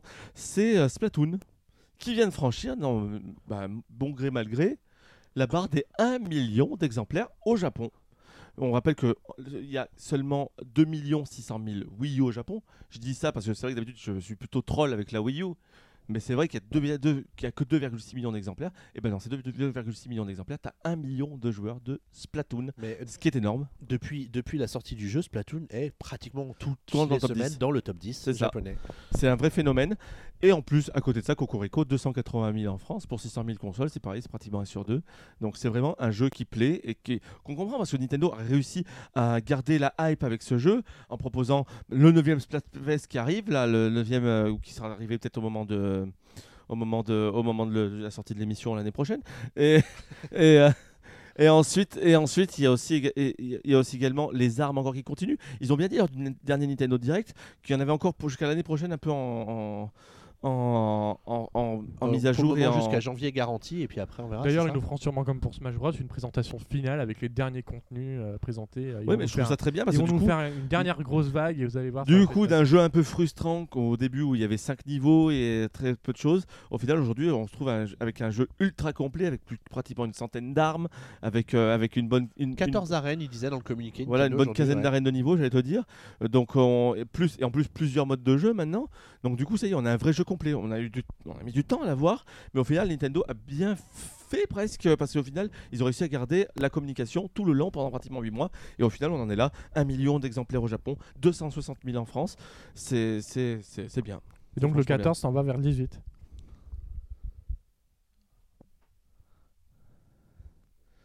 Mais De quoi je me mêle? Non, mais je sais que tu vas mettre 18, attends que ça. Il faut réécrire le test. Faudrait écrire le test, mais quand je l'ai fait, t'as pas précisé. Mais t'avais pas réécrit le test, t'avais écrit deux lignes. Et... Si j'étais en 17, je t'arrête. Bon, alors, je continue avec ma deuxième news, du coup. Ma deuxième news qui euh, est une autre news. Alors, je vais vous le dire clairement. hein. Je l'ai pris parce que c'est la seule qui est peut-être un petit peu encore intéressante dans ce qui est resté. Mais moi, personnellement, j'en ai vraiment rien à faire parce que c'est pas du tout ma cam. Mais je sais très bien, c'est l'arrivée de Minecraft sur Wii U qui a été annoncé un petit peu comme ça il y a, il y a- une dizaine de jours. Même s'il y avait eu des signes avant Vancouver, rappelle-toi que juste avant le Nintendo On Direct, on sur le site du Peggy. euh, voilà, juste avant le Nintendo Direct, etc. On se disait que ça allait peut-être être annoncé, etc. Ça se trouve, c'était prévu d'être annoncé, mais peut-être qu'au final, il y a peut-être eu des petits couacs au milieu. Et au final, ça y est, il arrive, bah, il est arrivé euh, ce jeudi, euh, ce jeudi dernier, c'est pour une trentaine d'euros, plus moult DLC déjà, des Bien packs sûr. Simpson à 3 euros, enfin plein de choses. En tout cas, euh, on sait qu'il y a une énorme communauté dans le monde de Minecraft. C'est très bien que la Wii U l'ait, puisque tout le monde l'a. On rappelle aujourd'hui, c'est une propriété de Microsoft. Microsoft euh, euh, la, la sous-traite à tout le monde. Euh, c'est c'est très bien, même si au final, elle arrive peut-être un petit peu tard. Mais bon, je peux te dire qu'elle risque de trouver son public quand même sur Wii U. Je rappelle juste une petite stat. Est-ce que tu sais que c'est Minecraft est le jeu qui a sauvé la PS Vita au Japon? Je ne le savais pas. Au Japon, le Minecraft est le plus joué, c'est sur Vita. Et les, euh, le jeu est à 2, millions de sellers ou un truc comme ça. Bon, par contre, j'aimerais bien faire une petite précision, c'est que le Minecraft sur Wii U n'aura aucune fonctionnalité adaptée à la Wii U. C'est-à-dire que vous n'aurez aucune Oui, fonctionnalité de contre, gé- gestion de- d'inventaire via le gamepad, ni euh, placement de blocs, rien du tout. Et, alors qu'il est proposé à 20 euros sur les autres plateformes, vous l'aurez à 30 euros sur Wii U. Non mais c'est- dommage, on est d'accord. Après, je te rappelle que Nintendo continue sa politique de, sa politique de royalty. Oui, mais euh, de quoi Là où, où chez Sony c'est pratiquement ridicule, etc. Je rappelle, le- les royalties chez Nintendo, généralement ça oscille entre 20 et 40%. Non, mais c'est pas, une raison pour mettre le jeu à 30 euros. Excuse-moi. Il y, a des- il y a des jeux sur euh, indé qui sortent à la fois sur Wii U et sur les autres consoles, ils sont au même prix, ça veut rien dire. C'est Ouais, juste, mais euh, je peux te dire que c'est juste Microsoft qui a vou- voulu forcer l'achat de DLC en les incluant directement dans le jeu, donc ils ont augmenté le prix. C'est- C'est juste ça. hein. Bon, après, c'est le principal c'est qu'il y soit. Toi qui te plains souvent que. Enfin, il est soit, euh, comme tu l'as dit, il y est après. C'est qui... mais j'y crois Non, pas, mais- c'est qui le râleur? Non mais il- comme tu l'as très comme tu La l'as très bagarre. bien dit, il est arrivé un peu tard. Moi je l'ai je l'ai eu sur 360, je l'ai fait sur Vita, je l'ai j'y ai joué également sur PS4. Donc comment dire Pourquoi que tu l'achètes sur toutes les plateformes? Et je l'y joue même y sur smartphone. Donc voilà. Mais- Non, mais sur 360, c'était à l'époque où j'avais c'est sorti il y a longtemps. PS4, c'est sorti que récemment. Je viens d'avoir une PS4 et une PS Vita, je l'ai pas toujours eu. Donc voilà. Et euh, du coup, sur Wii U, c'est vrai que ça arrive tard, mais tard. C'est c'est trop. C'est loin. C'est- Ouais, mais bon, ça continue à cartonner. Après, c'est vrai que c'est bien parce qu'il y a un mode, le- il y a un mode de multijoueur local. Je pense que tu- demain, tu regardes demain soir. On est le mercredi à date d'enregistrement, la veille de la sortie. Mais je pense demain soir, jeudi, on regarde, vous savez, dans nos amis, nos contacts, qui joue à quoi, je pense qu'on va avoir un Mais paquet de non. Minecraft à mon avis. Mais non. Et, et je pense que quand on se pose la question d'acheter une console euh, et que les gamins sont tous fans de Minecraft, même aujourd'hui, même, euh, même deux ans après la, trois ans après la sortie du jeu, euh, ça va être un bon moyen de, de convaincre les, les gens de choisir la Wii U euh, maintenant que Minecraft est disponible sur la console. Ouais. Bon, en tout cas, voilà, c'était c'était euh, c'était, euh, Minecraft sur Wii U, qui est une des annonces quand même qui était forte, puisque on rappelle, n'empêche que Valentin, t'as beau dire que les gens ils sont pas intéressés et tout, je, serais juste tenté de te dire que rappelle-toi quand on en a parlé le jour de le, le- jour de Nintendo Direct sur sur PN, c'est une des news les plus lues de la semaine à ce moment-là. Ça intéresse énormément de monde quand même. Ah, mais on sent qu'il y a un réel intérêt des, des, des gens pour euh, Minecraft et, euh, et le fait de savoir s'il allait sortir ou non sur la console intéressait beaucoup de monde. Alors ça tombe bien que tu me parles des news préférées des, des internautes parce qu'on a regardé quelles étaient les news que les visiteurs de PN ont le plus lu au cours des 15 derniers jours. Et contre toute attente, c'est une news Pokémon qui a été euh, la très plus récente, lue sur d'ailleurs. cette quinzaine. Euh, et et c'est pas n'importe quelle news puisqu'on parlait d'un nouveau Pokémon qui serait disponible dans les, dans les, versions, euh, dans les versions 3DS récentes euh, puisque c'est le personnage de Volcanion. Alors est-ce qu'on prononce, on prononce Volcanion Oui, tout à fait, Volcanion Volcanion. Volcanion. En fait, Volcanion avait été leaké dans les versions X et Y sorties en 2012 ou 2000 2013. Et en fait, il avait. Ok, il- mais c'est dégueulasse. et, et du coup, en fait, il n'avait pas été officiellement annoncé par Pokémon Company jusqu'à maintenant. Et il va participer au prochain film Pokémon. Du coup, ils vont sûrement le distribuer au lancement de ce film-là. Donc euh, voilà, il a été enfin annoncé. Voilà, et du coup, ça a euh, bah, la news qui a suscité le plus d'interactions avec les visiteurs de PN sur la, sur la quinzaine. Ensuite, euh, avec la sortie de Xenoblade Chronicles X sur Wii U, eh bien forcément, il y a quelques actualités qui ont tiré leur épingle du jeu. La première, c'est évidemment le test du jeu. Donc bravo à Max d'avoir consacré 70 heures au, au jeu pour pouvoir nous écrire un test quand même costaud et, et euh, ben, plutôt... euh, plutôt euh, Qualitatif. Complet. bah, plutôt complet par rapport à ce que nous propose euh, finalement ce, ce nouvel opus du jeu. Complet, ça t'étonne de Max. Trop complet peut-être Non, en tout cas, c'est un, un test euh, incroyable et euh, Bisous, Maxou. été, euh, plusieurs, plusieurs milliers à le lire sur la, sur la quinzaine. Et puis il y a ensuite une, une news sur le fait que euh, Monolith Software était prêt à poursuivre l'aventure avec Nintendo et donc ça a suscité pas mal de, de curiosité de la part des internautes puisque là encore, c'est une, euh, une actu qui a euh, suscité pas mal de, de lectures sur la quinzaine. En même temps, ils n'ont pas trop le choix. hein. Monolith Software appartient au- en grande partie à Nintendo désormais. hein. Oui, oui, mais après, est-ce que est-ce qu'ils ont envie de travailler encore sur un Xeno ou est-ce qu'ils ont envie de partir sur un autre genre de jeu? Ils ont toujours fait que du Xeno, donc. Euh, Tu sais, il y a eu une, une news cette semaine sur, euh, sur euh, le sort de Nintendo Software Technology. C'est bien un studio Nintendo et pourtant ça se passe pas très bien pour eux. Oui. Donc euh, après, euh, tout dépend des conditions dans lesquelles on te, on te permet de travailler les licences de Nintendo. Euh, ensuite, les deux autres euh, contenus qu'on a, qu'on, qu'on- qu'on a isolés euh, en termes de ce que les internautes ont lu sur la quinzaine, il y a le test de Fast Racing Neo, qui est encore un test de Max. Max. Décidément, Max dont a on été, revient euh, tout à l'heure. on a abusé du corps de Max sur ce, sur ce mois de novembre-décembre. Euh, Il a insisté d'un autre côté. hein. bah, c'est un- il est un peu comme toi, hyper méga fan de F0. Donc, euh, quand on a un ersatz de F0 qui se présente, bah, c'était toi ou Max. Oui, mais c'était Max. Mais C'était bien. Max. C'était bien. Moi, j'ai fait appeler. Ou je sens un peu de, je sens un peu de rancœur. Non, non, non, non, sans Ou déconner. je pense ça- que j'ai pas fini d'en bouffer. Sans déconner, ça, ça, ça m'arrangeait en plus, mais j'ai fait appeler Yann à côté. C'est vrai, c'est vrai. Et enfin, euh, on a le comment- les commentaires de Reggie sur euh, l'année euh, 2016 à venir de, de Nintendo. Pipo, pipo, pipo. Oui, c'était c'était un peu langue de bois, langue de bois et compagnie euh, avec Reggie. Il- D'ailleurs, l'année prochaine, il fait un duo avec Christian Morin. Seuls les plus de 40 ans se- sauront qui c'est. Exactement, exactement. Donc voilà ce qu'on pouvait dire des news euh, qui ont suscité le plus d'intérêt sur la quinzaine de la part des visiteurs de PM. Je vous propose de passer au jeu de la semaine parce que mine de rien, ça fait déjà 50 minutes qu'on papote. Allez, c'est parti.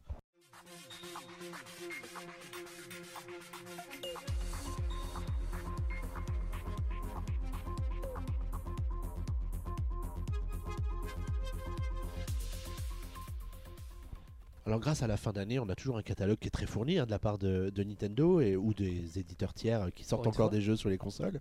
Et donc cette semaine, on a choisi deux jeux. Le premier sort sur Wii U, sur eShop exclusivement, et c'est Fast Neo Racing, et c'est toi Boris qui va nous en parler. Et le deuxième, c'est un jeu 3DS qui sort euh, lui aussi euh, Fin le- d'année. fin d'année, le Dernier 31 jour. décembre, et qui est Story of Seasons, qui est édité par Nintendo. Nintendo. Donc, euh, Boris, on commence avec toi. Euh, Qu'est-ce que tu peux nous dire au sujet de Fast Neo Racing alors? Mon Fast Racing Neo, du coup, Pas, pardon. ce qui est un jeu de Shinen Interactive, c'est le premier, on va dire, jeu un petit peu de grosse envergure de Shinen. Shinen, on les connaît surtout pour ses, pour ses euh, shoot 'em- shoot 'em up assez, assez modernes, assez, euh, les der- les derniers surtout qui se jouent Très à deux sticks, comme, euh, comme, comme Neo sur, sur, comme, euh, sur, comment il s'appelle, sur euh, Wii U ou comme, ou comme euh, ou, ou- ou sur 3DS récemment avec euh, comment il s'appelait déjà c'était euh, le même nom Nano Asso Nano Asso Neo donc sur Wii U et Nano Asso EX sur euh, 3DS D'accord. Mais Et- du coup, c'est leur premier jeu de course là? C'est leur premier jeu de course, mais euh, je peux te dire que ça fait trois ans et demi qu'ils travaillent dessus. Et ça se sent parce qu'ils ont mis vraiment de la patate et de la passion, assez euh, comme rarement on a vu ça pour un jeu indé, car on aura presque l'impression que là il est vendu à 15 euros, mais qu'ils auraient très bien pu le vendre à 40 en boîte euh, dans les magasins. C'est simple, euh, esthétiquement c'est fabuleux, c'est extraordinaire. Euh, graphiquement, ça, franchement, ça envoie beaucoup avec un effet de vitesse très très fort. Bon, je on va vite rappeler parce qu'on l'a pas dit, mais c'est un jeu de course futu- futuriste à la F0, à la mi-chemin entre F0 et Wipeout, sachant que c'est des courses assez larges, mais dans des vaisseaux qui font un petit peu rappeler à Wipeout, euh, mais dans des courses assez larges à la F0. C'est une conduite totalement arcade, donc autant vous dire qu'au final, la difficulté viendra plus de vos adversaires en tant qu'adversaires en fait euh, à la arcade, c'est-à-dire qu'ils qui sont plutôt euh, séparés dans des distances très très lointaines. C'est-à-dire que le premier est très loin du dernier, il va falloir vous remonter au, fu- au fur et à mesure les, au fur et à mesure de place en place. Mais c'est comment vous dire, c'est un jeu fabuleux, fabuleusement fait déjà parce que les niveaux sont très très bons. Euh, donc il se complexifie, il y a 16, 16 courses dans le jeu. Ah, c'est pas 16 mal, courses sur 16. 3 niveaux de difficulté. Euh, 16, 16 courses mis en, en coupe de 4 un peu à la un peu à la Mario Kart ou à la F0 justement. F0 il y en avait 5 mais c'est pareil. C'est des groupes de courses. Et pour, avec une difficulté toute somme progressive avec donc avec des resserrements avec des, des sauts des sauts à des moments des sauts- des, des trous des- des pièges à éviter. Mais ils ont trouvé une super idée dans le gameplay parce qu'il faut le dire, c'est pas qu'une simple repompe d'un Wipeout ou un F0, c'est qu'ils ont carrément ajouté leurs pattes. Ils ont ajouté en fait des couleurs. En fait, ce, que moi j'appelle ça des couleurs, en fait, c'est à l'aide d'un- d'une touche, vous allez pouvoir switcher votre vaisseau entre la couleur bleue et la couleur orange. Cette couleur-là va vous aider justement à, à prendre des accélérateurs comme on retrouvait à l'époque dans F0 ou dans, euh, dans Wipeout. Ces accélérateurs sont euh, parsemés un peu partout sur les, sur les courses du jeu, sachant que ces accélérateurs, ces accélérateurs sont donc orange ou bleu. Si vous prenez l'accélérateur avec la bonne couleur, vous accélérez. Par contre, si vous le touchez avec la couleur bleue, par exemple un orange avec la couleur bleue, vous êtes freiné automatiquement. Et ça, ça va vous donner, là, ça aussi pareil, ça va être, ça va être mis de plus en plus vicieux au fur et à mesure des courses. Il va falloir prendre le rythme de changer très rapidement de couleur, tac, tac, tac, tac, pour, pour ne pas perdre la vitesse, ne pas perdre la cadence et surtout la moindre faute est tout de suite sanctionnée. Comme je vous dis, c'est un jeu, d'arcade. C'est Un frein, un- c'est très punitif dans le sens punitif dans le sens en gros la moindre erreur vous perdez 3-4 places et après je peux vous te dire pour remonter que je vous dis vu que, vu que le peloton est très parsemé très lointain pour réussir à reprendre des places c'est très très difficile le gameplay comme je dis est ultra arcade donc ultra accessible mais ça va être il va falloir apprendre par cœur les courses aller très euh, et c'est génial c'est franchement génial Du coup, est-ce que c'est possible de ne pas prendre de couleur du tout Si Non, puis en fait, euh, les, même les sauts, parfois, parfois, tu auras des trous en fait dans les courses, tu vas avoir des, des- des- des sauts à faire en fait d'une plateforme à une autre pour pouvoir continuer ta course. Ces sauts-là se font d'une certaine couleur. D'accord, mais du coup, on a forcément une couleur. Je veux dire, si tu arrives sur le truc bleu, tu mets De, pas de, couleur, de base, t'es rien. bleu ou orange et après tu, tu switches. En fait, c'est simple, tu switches avec le bouton X de la, de la, de, de la console et en fait, ça se fait naturellement. En fait, après, après tu T'as prends l'habitude. Mm. Puis en fait, tu, tu, tu, tu, tu accèles. T'as un bouton accéléré, un bouton freiné. T'as les triggers L et R pour aller de gauche à droite, mais vous savez, un peu en patinant, un peu comme dans les, comme, euh, comme, euh, comme dans F0 justement. Et, c'est, ça devient inné en fait. Il faut juste prendre l'habitude. Après, c'est au niveau du réflexe qu'il va falloir vraiment le travailler parce que, comme je te dis, au début, les courses, c'est des longs accélérateurs, mais qui sont quand même assez séparés les uns des autres pour avoir. Et après, plus on va arriver sur des courses un peu plus techniques, sur le début, c'est des courses, on va dire en ovale, des grands, des grands ronds, des, grands, des grandes courbes, etc. Après, on va commencer à avoir des courses avec des petites épingles. Et, ça va devenir de plus en plus technique et donc la visibilité beaucoup moins. De, beaucoup plus près au final. Tu auras moins un énorme champ de vision vers l'avant. Et du coup, bah, ce qui va se passer, c'est qu'il va falloir être très rapide sur le réflexe pour changer, pour, pour, pour switcher d'une couleur à une autre.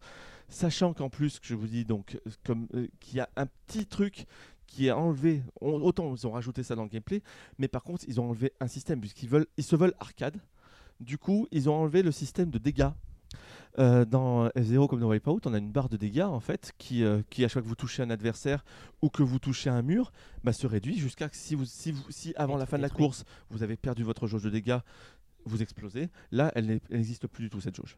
À la place, tu as une jauge de boost en fait qui se remplit en récupérant des petites orbes en fait que vous retrouvez au fur et à mesure des courses. Et dès que cette, cette, euh, cette, euh, dès que cette, euh, cette- dès que cette jauge là est remplie, vous avez qu'à appuyer sur un bouton et, c'est- et, et ça vous met un grand coup d'accélérateur, ce qui peut vous aider quand vous êtes en grande ligne droite et que vous, vous, vous avez quand même, vous êtes quand même assez loin du premier. Mais du coup, est-ce que tu as des armes genre pour tirer sur les adversaires? Non, non. Là, c'est clairement que de la conduite. C'est de la conduite, comme je te dis, arcade. Donc vraiment, c'est vraiment du pur bonheur arcade. En plus, aidé par une bande son, mais euh, techno-psychédélique, mais vraiment très. euh, Enfin, ça, ça envoie vraiment. Ça envoie Vraiment, vraiment. un peu comme à l'époque avec Wipeout. quoi. C'est ça. C'est ça. euh, Mais comme je dis, c'est vraiment un vrai mix des deux. Les- tu retrouves les courses très larges, en fait, les, les pistes très larges de F0, Ouais. avec un gameplay, on va dire, en- à mi-chemin entre les deux, comme je te dis, parce que vu que c'est vraiment du, du- de l'arcade. Parce que Wipeout, c'était quand même pointu. Hein. Wi- Wipeout c'était pointu, alors que là c'est vraiment plus accessible. C'est Ouais. vraiment plus accessible. Mais par contre, c'est euh, à côté de ça, tu retrouves en fait, tu, tu retrouves une ambiance un petit peu aussi Wipeout, dans le sens où là par contre, il va falloir vraiment s'accrocher et une nouvelle fois apprendre par cœur, un peu comme F0 d'ailleurs. Du coup, là, tu apprendras beaucoup par cœur par rapport justement au, au Bah, boost c'est- de couleurs. C'est exactement pareil que si tu jouais comme à l'époque dans les, dans, dans les salles d'arcade, à des Daytona USA, à des conneries comme ça. En fait, tu vois, c'est c'est- de la course qu'il faut que tu apprennes par cœur. Et après, une fois que tu connais par cœur cette course, là, tu commences à t'intéresser en fait aux adversaires. D'accord. Et en termes de vitesse, j'imagine dans les La derniers sensation niveaux, est c'est- incroyable. Ça doit être assez fou. C- mais même dès le début. En fait, les boosts, il y en a tellement en fait dans le truc, c'est que tu prends, tu peux très vite faire des, des courses, mais à des vitesses assez improbables. Et l'effet visuel, en fait, avec un effet un petit, un effet un petit peu flashy, un peu néon, qui te, qui te laisse une La traînée à l'arrière, ça te, ça, ça, ça envoie vraiment. Mais Et c'est coup- jouable. Ouais, Et dire, demandé. Tu Ça- jamais tu es altéré sur la, sur la jouabilité. Le seul petit défaut que je dirais euh, dans le jeu, c'est peut-être le, le level design des circuits, qui est sympa, mais qui manque un peu de surprise. Tu vois, c'est un peu trop convenu. D'accord. Tu vois en fait un level design en fait très simple, en fait à partir du très simple jusqu'au très dur, avec euh, mais jamais tu as la petite idée en plus qu'on aurait pu retrouver par exemple d'un épisode de F0 à un autre ou même dans un Mario Kart. On, regarde- on prend Mario Kart 8, euh, il y a toujours des nouvelles idées qu'ils mettent dans les courses et qui disent oh mais ça c'est vrai qu'ils auraient pu y penser plus tôt, c'était génial et tout. Là, ils ont peut-être juste ce petit point là. On reste dans un jeu de course finalement. Mais bon, c'est un jeu de course à 15 euros qui en vaut, comme je te dis, il vaut vraiment, il vaut bien plus sa sortie en boîte qu'un Mario Tennis par Est-ce exemple. que tu as pu tester le jeu en ligne? J'ai pas pu le tester encore puisque j'étais pas vraiment présent. Mais oui, on- en plus, on peut, on peut rajouter qu'il y a deux modes multijoueurs. Un mode multijoueur en simple à 4 en écran splitté sur, euh, en local et un jeu en ligne à 8 dont on me dit qu'au final, au début, il y avait des petits problèmes de stabilité, mais apparemment, ça s'est quand même assez arrangé ces derniers temps.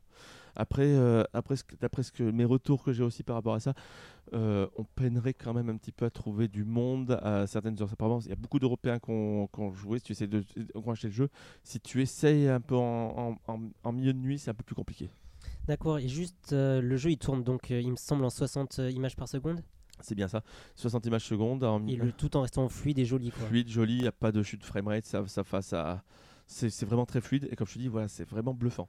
Moi, j'ai juste vu peut-être un tout petit reproche, c'est qu'apparemment, on voit pas la map avec euh, les adversaires où ils en sont. Non, quoi. non, il n'y a pas de- il y a pas d'indication, ni sur Gamepad, ni sur. euh, D'accord. Et tu penses que c'est un oubli ou que c'est quelque chose de voulu pour donner un peu de piment euh, à la course pour savoir pour Bon, je savoir pense qu'à mon avis, ils ont dû vouloir sortir au bout d'un moment. Le jeu a dû être très cher quand même à développer.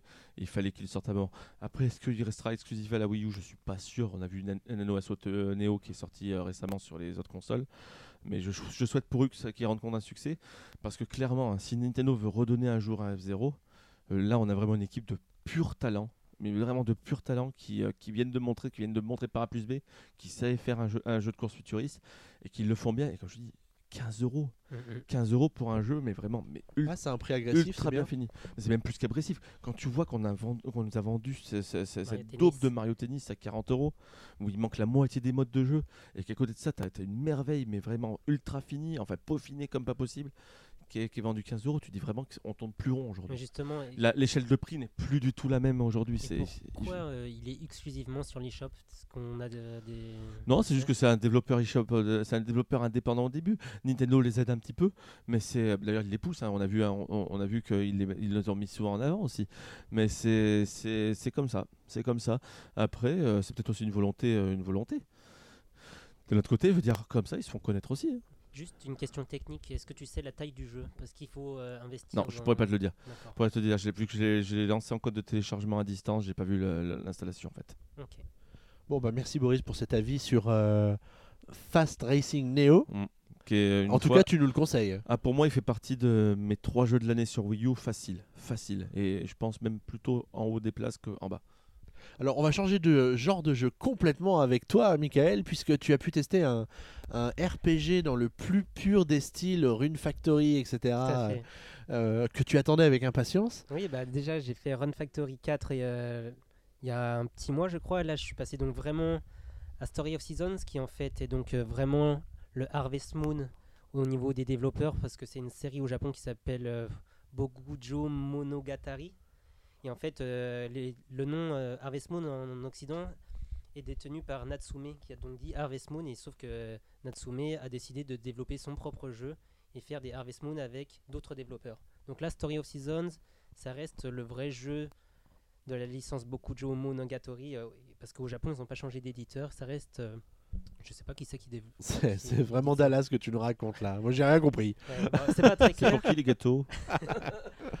Mais tout ça pour dire que Story of Seasons euh, donc c'est un Harvest Moon dans la droite lignée des anciens jeux. Je les ai pas tous faits mais c'est un jeu où on gère donc sa ferme. Et on va donc cultiver euh, ses légumes fruits et légumes. On va avoir des animaux donc euh, moutons vaches on va ensuite pouvoir récupérer donc par exemple le lait les œufs pour en faire de la cuisine. En fait il y a vraiment une grande possibilité. Ça va être au niveau textile tu vas pouvoir faire tes vêtements. Au niveau des de la cuisine tu pourras faire énormément de recettes différentes. Tu pourras crafter euh, beaucoup de meubles aussi parce qu'en fait justement ils reprennent beaucoup de concepts euh, par exemple d'amiibo euh, sur Animal Crossing Ami non festival celui avec la décoration Happy Designer. voilà, tout à fait. Il y a ça. Ils reprennent le côté vestimentaire de la nouvelle maison du style. Et en fait, tout ça, c'est pour personnaliser ton propre village. Donc, euh, comme ça, après, avec les fonctions en ligne, euh, les gens pourront voir, ils vont dire, Ouah, c'est beau chez toi, etc. En soi, le jeu, ceux qui ont aimé Harvest Moon aimeront probablement ce jeu. Il n'apporte pas énormément de nouveautés, si ce n'est un nouveau mode euh, économique où là, avant, on avait tendance à prendre ses cultures et à les mettre dans un coffre et hop, c'était expédié, on gagnait de l'argent. Là, il y a vraiment il y a une place du marché où va falloir vendre ces objets au meilleur moment parce que les prix augmentent selon euh, un peu comme au système de la bourse. C'est pas génial, mais ça reste plaisant. Ensuite, au niveau des terrains de culture, il y aura un mode conquête parce qu'on peut pas développer toutes les sortes de légumes dans son jardin. Il faut de- pouvoir euh, conquérir de nouveaux terrains pour euh, cultiver du riz, par exemple, dans des terrains irrigués. Le jeu reste sympa, mais le gros défaut, c'est qu'il est vraiment hyper long à démarrer. Au début, on n'a presque aucune fonctionnalité. C'est déjà un petit peu la, la de la saga Harvest Moon, déjà ça. Ouais, c'est ça. Mais là, c'était vraiment pendant 15 heures de jeu. Je me suis ennuyé juste à faire des allers-retours. Je pouvais rien faire. Il y avait presque rien de débloqué. Et là, à partir de 40 heures de jeu, donc je suis vraiment allé à 40 heures, j'ai débloqué la plupart des trucs et j'ai eu enfin, entre guillemets, la nouvelle. euh, euh, une des nouvelles fonctionnalités, c'est euh, Nintendo qui fait des nouvelles pousses spéciales à l'effigie des items Mario avec champignons, la fleur de feu et l'étoile d'invincibilité. Mais donc c'est un bon jeu, mais ça reste hyper long malgré le fait qu'ils ont sorti un mode facile pour les débutants. Ouais, parce que c'est pointu quand même. Ouais, ouais, clairement. Bah, en fait, le jeu paraît de prime abord. Ouais, bah, ça paraît public. enfantin au final. Ouais, exactement, mais en fait derrière il y a un vrai gameplay, une vraie profondeur, mais pff, faut s'accrocher. Moi, si ça n'aurait pas été pour le test, j'aurais lâché largement. Scénaristiquement, ça, c'est sympa ou enfin, est-ce qu'au final il y a un scénario aussi ou c'est vraiment que tu. Non, tu pousses tes légumes, tu les vends quoi veut dire c'est c'est- T'arrives dans une ferme et en gros, euh, tu te rends compte que tu dois relancer l'économie de ton village pour attirer des nouveaux touristes. Donc voilà, niveau scénario, il n'y a pas grand chose, même s'il y a quelques. Moi, il y a un point scénaristique qui m'a un peu choqué parce que justement, on était dans un univers enfantin où euh, il y a un personnage euh, qui décède un peu comme ça. Voilà. Enfin, après, ça, euh, si tu prends ça, ça souvent ça, tu vois le, tu vois le père de Link dans euh, Link to the Past par exemple, tu vois, c'est, Mm, mm, mm. c'est, euh, la mort, la mort jamais été non plus un tabou pour Nintendo. hein. Regarde, regarde ce qui arrive au, pauvre- au pauvre Goomba quand Mario les écrase, quoi, tu vois. Ouais, non, Donc c'est euh, jamais été non plus un tabou non plus euh, euh, infranchissable. Après, euh, est-ce que juste une dernière question par rapport au jeu Est-ce que pour les férus de gestion, moi par exemple, moi je suis un féru de jeux de gestion sur PC, etc. Mm, mm, mm. Est-ce que c'est un jeu que tu conseillerais quand même ou est-ce que c'est vraiment trop poussif pour vraiment pouvoir s'y intéresser? Honnêtement, je pense que ça reste poussif. Moi, j'en ai quand même bavé. euh, je te dis, quand tu passes 15 heures, les 15 premières heures sur un jeu où tu prends pas vraiment de plaisir, mais parce que tu sais que derrière il va y avoir quelque chose, ok, mais c'est vraiment. Moi, ça a été pénible. En plus, on a une réalisation un peu datée. Le jeu est sorti février 2014 au Japon. Ah oui, Ah oui, dis donc. ah ouais ouais. Ah oui, t'aurais peut-être dû commencer par là en fait. et on sent. Sorti en février 2002 sur Game Boy. Quoi? Et du coup, graphiquement, il est pas génial. Et en plus de ça, j'en ai parlé dans ma preview. Il y a certaines zones où le framerate est encore plus bas que. C'est pas, c'est pas stable en fait. C'est assez fou pour un jeu 3DS. Un mais jeu... Mais non, mais c'est pas possible ça. Au début, euh, dans les premières heures de jeu, il y a certains endroits, tu te dis, mais waouh, c'est vraiment très mal animé. C'est juste qu'il y a des zones euh, qui doivent tourner, je sais pas, peut-être en 20 Deux images par secondes. Voilà. En tout cas, moi, je me, je comment est-ce qu'on décide chez Nintendo de sortir un jeu comme ça, euh, pratiquement deux ans Pour combler le vide. après la sortie Regarde initiale un petit peu au final combien on a attendu sais, pour les, fa- les, les, les Shin, Me- Shin Me- Shin Megami Megami Tensei, etc., qui ont été traduits, juste euh, sortis en anglais au final. Au début, on nous promettait des, des, doublages, etc. Au final, ils sortent qu'en anglais, alors que le truc est, sorti en Amérique euh, 4 ans avant, quoi. Enfin, un an avant. Ouais. Et au final, c'est juste pour combler les vides rapidement. On, va- Ouais, on c'est sort ça. On te l'annonce pratiquement la semaine d'avant. Le, je jeu est en français Ouais, justement, le jeu a bien été traduit. Ça, c'est bien, ça, ça a été édité bah, justement par Nintendo. Et je pense qu'en fait, ils ont été encouragés par euh, les bonnes ventes qu'il y a eu aux États-Unis en fait avec Run Factory Story of Seasons. Mm. Du coup, ils se sont dit bon bah voilà, en fin d'année, il n'y a pas grand-chose en Europe. Hop, on balance Story of Seasons. C'est plutôt une bonne nouvelle. Moi, j'étais content de le voir. Juste, euh, ça va être pour euh, les joueurs patients, acharnés et, Et surtout, ça va être vraiment de niche parce que Ouais, du coup, ça- ils, ils vont pas marketer le jeu quoi qu'il arrive. Bah, le fait que ce soit passé chez Nintendo, on pourrait penser que oui, mais Ah, Il y a plein de jeux Ouais. sur Nintendo qui ne sont pas qui marketés. sont tu très prends Devil visibles par exemple. Mm. Tu prends Devil Third ou Project Zero ou certains jeux comme ça. Mm, mm. Au final, le marketing il est proche du néant absolu. C'est hein. vrai. Rodea, tu prends Rodea dernièrement. Qui ils le sortent le 31 décembre le jeu quoi. En plus, ouais. Je veux dire, euh, c'est comme quand tu sors euh, Wonderful 101 au mois de juillet, je veux dire, c'est pareil. Tu le sors après Noël, euh, ouais, bizarre. Mm. Même Bon. s'il a été avancé alors qu'il était annoncé en janvier. Bon, merci à tous deux d'avoir partagé vos avis sur Fast Racing Neo et sur Story of Seasons. Je vous propose d'enchaîner tout de suite sur le débat de la semaine qui nous a été suggéré par la sortie au cinéma de Star Wars épisode 7, Le réveil de la force. Voilà, et qui concerne donc les sorties de jeux Star Wars sur quelques consoles Nintendo avec une sélection de titres de notre cru. C'est parti.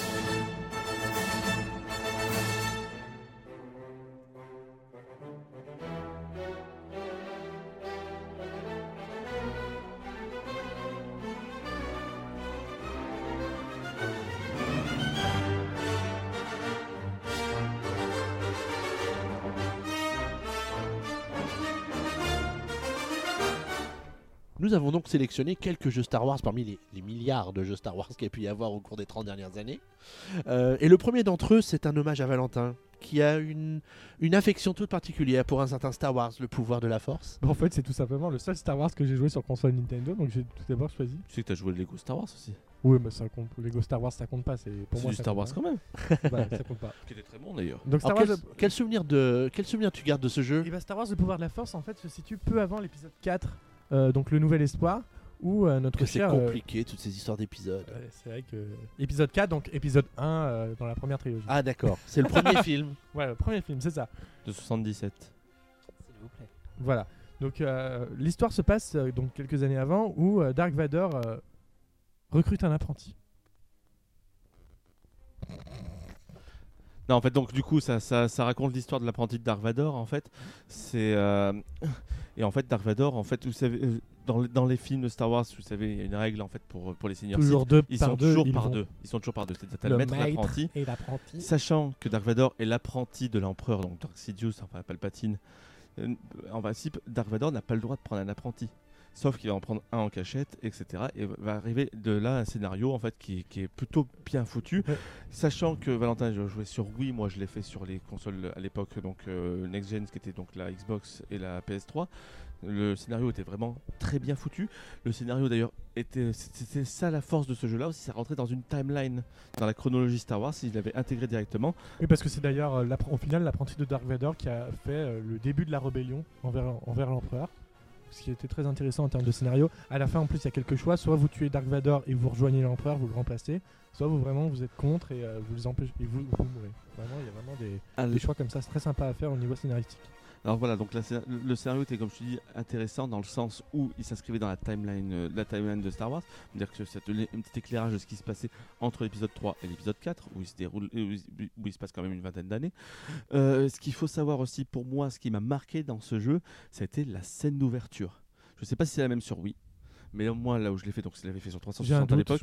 La scène d'ouverture, tu joues un Dark Vador, mais over-hypé, over-méchant, qui Oui. détruit tout sur son passage. Il avec était une sur force, aussi. à ce moment-là, en fait, le jeu, c'est un, c'est, un beat'em all, en fait. C'est en fait, en gros, tu, tu arrives, tu, tu, détruis tout le monde, tu avances, tu redétruis tout le monde. Là, tu arrives, tu as tous les pouvoirs disponibles dans le jeu, tous les pouvoirs du côté obscur, etc. Tu peux lancer des éclairs de force, tu peux prendre, tu peux prendre et étrangler à distance les, les ennemis. Enfin, c'est 10 minutes, mais de pure jouissance quand t'aimes, avec la respiration. La, révis- la respiration de Dark Vador, une scène d'ouverture mais mythique. Après le jeu, moi toi, toi, tu- toi, tu l'as aimé Valentin, Oui. moi personnellement je l'ai trouvé un petit peu moyen niveau gameplay, car redondant, répétitif, mais il s'inscrit, mais il reste important comme puisqu'il s'inscrit dans la série Star Wars avec beaucoup d'autres jeux qui en fait ont- se sont inscrits au final dans la, chrono- dans, dans- dans la chronologie officielle Star Wars. Donc ça- le, le pouvoir de la Force n'a pas été le seul. L'un des premiers, c'était sur, euh, sur N64, c'était Shadow of Empire. Shadow of que- où tu jouais un chasseur de primes qui euh, enfin qui était plutôt bien qui était, plutôt bien ficelé c'est un jeu de plateforme action euh, plutôt sympa aujourd'hui qui a quand même très mal vieilli mais qui dont le personnage était vraiment rentré dans la chronologie euh, officielle Star Wars. D'autres exemples donc c'était le, Bounty Hunter et The Clone Wars sur, sur GameCube, Bounty Hunter et The Clone Wars qui étaient des jeux dérivés de l'attaque des clones, de l'épisode 2 donc de Star Wars. Bounty Hunter ça se passait avant, ça, ça comptait en fait ça, ça comptait en fait l'histoire de- du chasseur de primes Django Fett du moment où il a été donc embauché par le comte pour devenir le, le, le géniteur en fait de l'armée de clones derrière. C'est ça, quand même compliqué euh, tout ça. hein. Oui, et deuxièmement, donc The Clone Wars qui rela- euh, relatait en fait ce qui s'était passé après l'épisode 2, c'est-à-dire l'épisode 2 s'ouvre sur la, guerre- sur, la, sur la guerre des clones directement, et en fait, après la guerre en fait, va se propager à toute la galaxie, mais ça on le verra jamais dans les films, mais on le verra dans ce jeu-là, mais également sur, euh, sur- dans des séries télé, dans, une, dans des comics, etc. etc. Et donc le, ils ont fait un jeu avec Pandemic Studio qui était plutôt en plus pas dégueulasse, euh, qui, qui comptait justement cette, la guerre des clones qu'on ne voyait pas au cinéma. Euh, à côté de ça, après derrière, tu as, eu plein d'autres films aussi comme ça qui sont in- inscrits dans les KOTOR sur Xbox. Les KOTOR, les Knights of the Republic qui se passaient 3000 ans avant, avec l'histoire de Dark Revan, qui là aussi a été, euh, a été intégré dans la, dans la chronologie Pas pareil pour le MMORPG. Euh, Bah, sur le République, ça The continue. Old Republic, c'est pareil, ouais, c'était Juste intégré. une Mais c'est la question suite. pour revenir au pouvoir de la force. Quand tu disais à la fin, tu peux prendre la place de Dark Vador? Oui, en fait, c'est juste, mais après le scénario se termine là, en fait. Ouais, parce mais, que euh, sinon, C'est vraiment un choix, soit tu remplaces, Dar- soit tu tues Dark Vador et tu le, le remplaces auprès de l'empereur, soit tu es con, tu aides la rébellion et tu te fais tuer Mais au est-ce que tu pouvais tuer Dark Vador? Il était mort. pouvais le déjà. faire Ah oui, oui, c'était un choix Parce scénaristique. que moi j'avais choisi, moi j'avais choisi la, la chronologie, mais je pensais que si ça. euh, Et après, euh, après si, Tu tu, le si faisais tu tuais Dark Vador, tu débloquais un costume spécial euh, pour, euh, pour ton personnage. Ouais. Mais en tout cas, voilà. C'est, ça- c'est- tout ça, ça fait partie donc des jeux, on va dire, on va dire, qui ont intégré en fait l'univers Star Wars comme ça. Et donc Valentin, c'est un jeu qui t'a laissé un souvenir particulier. Bah oui, parce que c'est l'un des enfin, c'est vraiment le l'un seul des jeux Star Wars que j'ai joué sur console Nintendo et c'est l'un des premiers aussi. Et qu'à l'époque j'avais vraiment adoré. Le, le contrôle à la, à la Wiimote était sympa parce que pour euh, agiter le sabre laser, bah, tu agitais bien entendu la Wiimote. Ah oui, ça faisait partie du, du rêve de, de la Wii. Voilà, ça. c'est ça. ce que j'ai, énormément regretté. hein. Parce que jamais ça a vraiment fonctionné ce truc-là. et au final, parce qu'on a eu plusieurs de jeux Star Wars. Il y en a eu aussi de la série justement Clone Wars, la série animée qui ont été dérivés. Et jamais ça a été vraiment précis ou vraiment fonctionné. Et ça a été le gros, le gros, on va dire, la grosse tristesse du jeu. Parce que c'est pareil pour le Kinect. Rappelle-toi le Star Wars Kinect qu'il y avait eu. Oui. On, pou- on, Jouer la force. pouvoir jouer la force, pouvoir jouer les sabres laser, etc. avec des vrais objets ou vraiment par exemple jouer la force avec la caméra par exemple de Kinect, c'était un rêve. Au final, ça répondait vraiment très moyen. Et c'est c'est ça presque la tristesse parce que quand tu as la Wiimote, la première chose que tu penses c'est au sabre laser, c'est à l'épée de Zelda. Et au final, ça, ça donnait soit des choses pas assez précises, donc juste euh, du gimmick qui était pas non plus euh, très jouissif, soit trop précis par exemple pour Zelda. euh, euh, euh, Zelda, euh, comment il s'appelait euh, euh, Aidez-moi Zelda Zelda. Skyward. Sword, Skyward Skyward Sword, où c'était trop précis et parfois trop frustrant. Donc euh, on n'avait jamais trouvé un, un juste milieu et Star Wars en fait clairement partie. Après, c'est vrai que j'adore moi l'histoire Star Wars, en vrai, vraiment l'univers étendu, tout ce qu'ils ont fait autour de Star Wars, en dehors des films. euh, Il y a plein de choses qui sont très intéressantes, qui sont décrites dans plusieurs livres. Et vraiment, euh, le scénario justement de Star Wars Le pouvoir de la force, pour moi, était très intéressant. Donc c'est pour ça vraiment que j'ai aimé ce jeu en priorité. Mais vraiment du le, coup, le scénario. au niveau des scénarios là, faits par tous ces jeux, euh, ça a été écrit par euh, Lucas? Euh, ça a été validé par Lucas après derrière, enfin pas, pas par Lucas lui-même, mais par, tout- par tous ses groupes de travail, etc. Car en fait, avec tous les livres qui sortent, tous les, toutes les BD, toutes les comics, parfois ça part dans des univers parallèles. En fait, tu sais, t'as, euh, ce, t'as une uni- un univers unique qui est l'univers en fait des épisodes 4, 5, euh, 1, 2, 3, 4, 5, 6. Et ensuite, avant, en amont et comme après, tu as plusieurs embranchements selon, enfin, selon les cas de figure, où tu as plusieurs euh, idées de scénario, mais qui sont tous mis en fait en parallèle, un peu comme dans Zelda d'ailleurs. Oui, oui. La chronologie. Est-ce est- que c'est pas ça que les fans de, de Star Wars recherchent finalement avec un jeu vidéo Star Wars C'est justement d'aller plus de- loin. d'aller plus loin que les films qu'ils connaissent Bah, déjà. C'était la cœur. grande force de Kotor. hein. C'est la grande force de Kotor sur Xbox. C'est arrivé enfin, mais 3000 ans avant. 3000 ans avant, on est dans l'ancienne République justement. Et là, tu vois presque les origines du mal du, côté obscur avec un scénario extraordinaire. Sérieusement, si je dois retenir avec Rogue Leader, parce y reviendra tout à l'heure avec Rogue Leader, un jeu Star Wars vraiment pour son scénario, c'est Kotor sur Xbox, le premier du nom, qui est une merveille scénaristique. Prenez-le sur Steam, il est sur Steam, prenez-le, prenez-le, vous pouvez le trouver. C'est un jeu à faire, tant par son gameplay qui était quand même vraiment bien fait, et à côté tant par son scénario qui était juste incroyable. Parce que c'est vrai que je pense qu'on se rend pas compte à tel point l'univers Star Wars est immense et le- le- les histoires ont été faites, tout, tout existe dans Star Wars. Et euh, c'est vrai que quand, on regarde juste les, les films, au final, c'était qu'une infime portion de l'histoire de Star Bah, Wars. les- Il y a les- plusieurs milliers d'années d'histoire. Sans les films, t'aurais jamais eu l'histoire qui va Oui, autour. voilà. Mm. Mais justement, après, c'est inimaginable de voir tout ce qu'ils ont fait après à côté. C'est c'est astronomique, c'est c'est génial. Alors avant d'arriver sur Wii avec les gimmicks du, de la Wiimote, etc., il y a eu plein de jeux Star Wars avant. Et un de ceux qu'on a retenu dans notre petit top de la sélection des jeux Star Wars sortis sur console quatrième Nintendo, place. en quatrième place, on avait donc le, Je- le Jedi Outcast sur GameCube. Alors pourquoi est-ce que tu nous as choisi ce jeu, Boris? Alors Jedi Outcast, en fait, il faut savoir que ça fait partie d'une grande, grande série de jeux euh, Star Wars sur PC. D'ailleurs, sur, sur Game, il est sorti sur GameCube, sur PS2, sur, sur Xbox, sur PC. C'est un, c'est en fait c'est la série Dark Force d'abord, puis Jedi Knight. Donc celui-là, ce jeu-là, c'est le troisième volet. C'est Star Wars Jedi Knight 2, euh, Jedi Outcast. C'est le meilleur de la série, clairement. En gros, je t'explique, c'est un, un jeu où tu, où tu incarnes, où tu te retrouves dans l'univers 8 ans après la fin de l'épisode 6, donc le retour du Jedi. Là, donc, dans cet univers-là, donc la République a repris ses droits, mais donc va balayer encore les restes de l'Empire qui sont un petit peu partout. Et là, tu vas te retrouver en fait mené par donc une des chefs rebelles qui s'appelle Mon- Mon- Mon- Mont Modma, qu'on retrouve dans, dans l'univers Star Wars, avec un personnage, un mercenaire, qui va se retrouver sur une planète, etc., et qui en fait va au final devenir Jedi. Va au final devenir Jedi au fur et à mesure du truc. Et en fait, c'est un jeu à progression très longue, très scénaristique, mais dont le gameplay était purement PC, mais purement vraiment chiadé. En fait, c'était de l'action, mais avec des petites touches d'RPG où tu avais des niveaux. quand même. Action, ouais, ouais, c'est action, c- complètement action. Mais en fait, où la grande force du jeu, c'était que tu as une grosse petite dizaine d'heures de jeu au début où c'est vraiment que du tir, du tir, du tir. Parce qu'en fait, tu as ton, ton pistolet laser, tu accomplis, enfin, tu, tu, tu, tu, fais, tu fais des visites. En c'est des énormes lieux vraiment très grands, etc. Où tu, fais des, où tu, où tu visites les lieux, où tu tires sur les ennemis, etc. Et donc, jusqu'à que tu te, rendes compte, en fait, que tu as, que tu as des pouvoirs de Jedi et que tu vas, commencer ta formation. Une formation de Jedi menée par Luke Skywalker d'ailleurs, qui après derrière en fait va te débloquer en fait toute la partie un petit peu RPG du jeu, car au final tu vas tu, dans ce jeu-là, tu vas pou- tu, tu vas pouvoir acquérir des pouvoirs de force, bien comme mauvais. Et je peux te dire une fois que tu commences à avoir des pouvoirs éclairs de force, etc. Tu te sens le roi du monde. Et c'était un des premiers jeux vraiment à le sentir avec une super 3D en plus. euh, et sur console, c'était jamais arrivé avant. Mais Ah, t'es sûr, Xavier juste, tu Dans la timeline, là, tu m'as dit c'est Luke Là, qui est le. Non, donc là c'est maître 8 ans, ça se passe 8 ans Après après. Mais par contre, c'est pas une vraie timeline, là c'est vraiment un jeu, c'est vraiment une série de jeux purement inventés, D'accord. mais qui est, qui est, qui est extraordinaire. Et c'est terminé avec le Jedi euh, Knight 3 qui était Jedi Academy, qui était sorti sur Xbox seulement et sur, euh, et sur PC. Ok. Tout ça est disponible d'ailleurs sur Steam. Toute la série Dark Force est, est disponible sur, sur Steam. Dark Force a vieilli, mais par contre, ça reste du très très bon jeu en termes de gameplay. Et du coup, ça, c'est un jeu qui est sorti uniquement sur euh, GameCube? Non, non, comme je te disais tout à l'heure, en fait, c'est un jeu qui est sorti sur PC, GameCube, Xbox et euh, sur, euh, sur PS2, sachant qu'en fait dans ce jeu, euh, c'est d'abord le PC, c'est d'abord un jeu PC. La, série c'est d'abord une série, PC, donc le gameplay est quand même plus optimisé pour le clavier souris que pour la manette. Après, ça se jouait quand même. C'était pas le plus optimisé, mais bon, c'est moi, moi qui avait pas de PC puissant à l'époque. Je jouais à l'époque, au début que j'ai commencé à jouer, c'était c'était dans un cybercafé. Je jouais un petit peu comme ça 2-3 heures par, par, par, par, par, euh, semaine euh, à ce jeu dans un cybercafé. J'ai eu ce jeu-là à Noël 2002, il est sorti en, en novembre 2002 2002. sur euh, GameCube.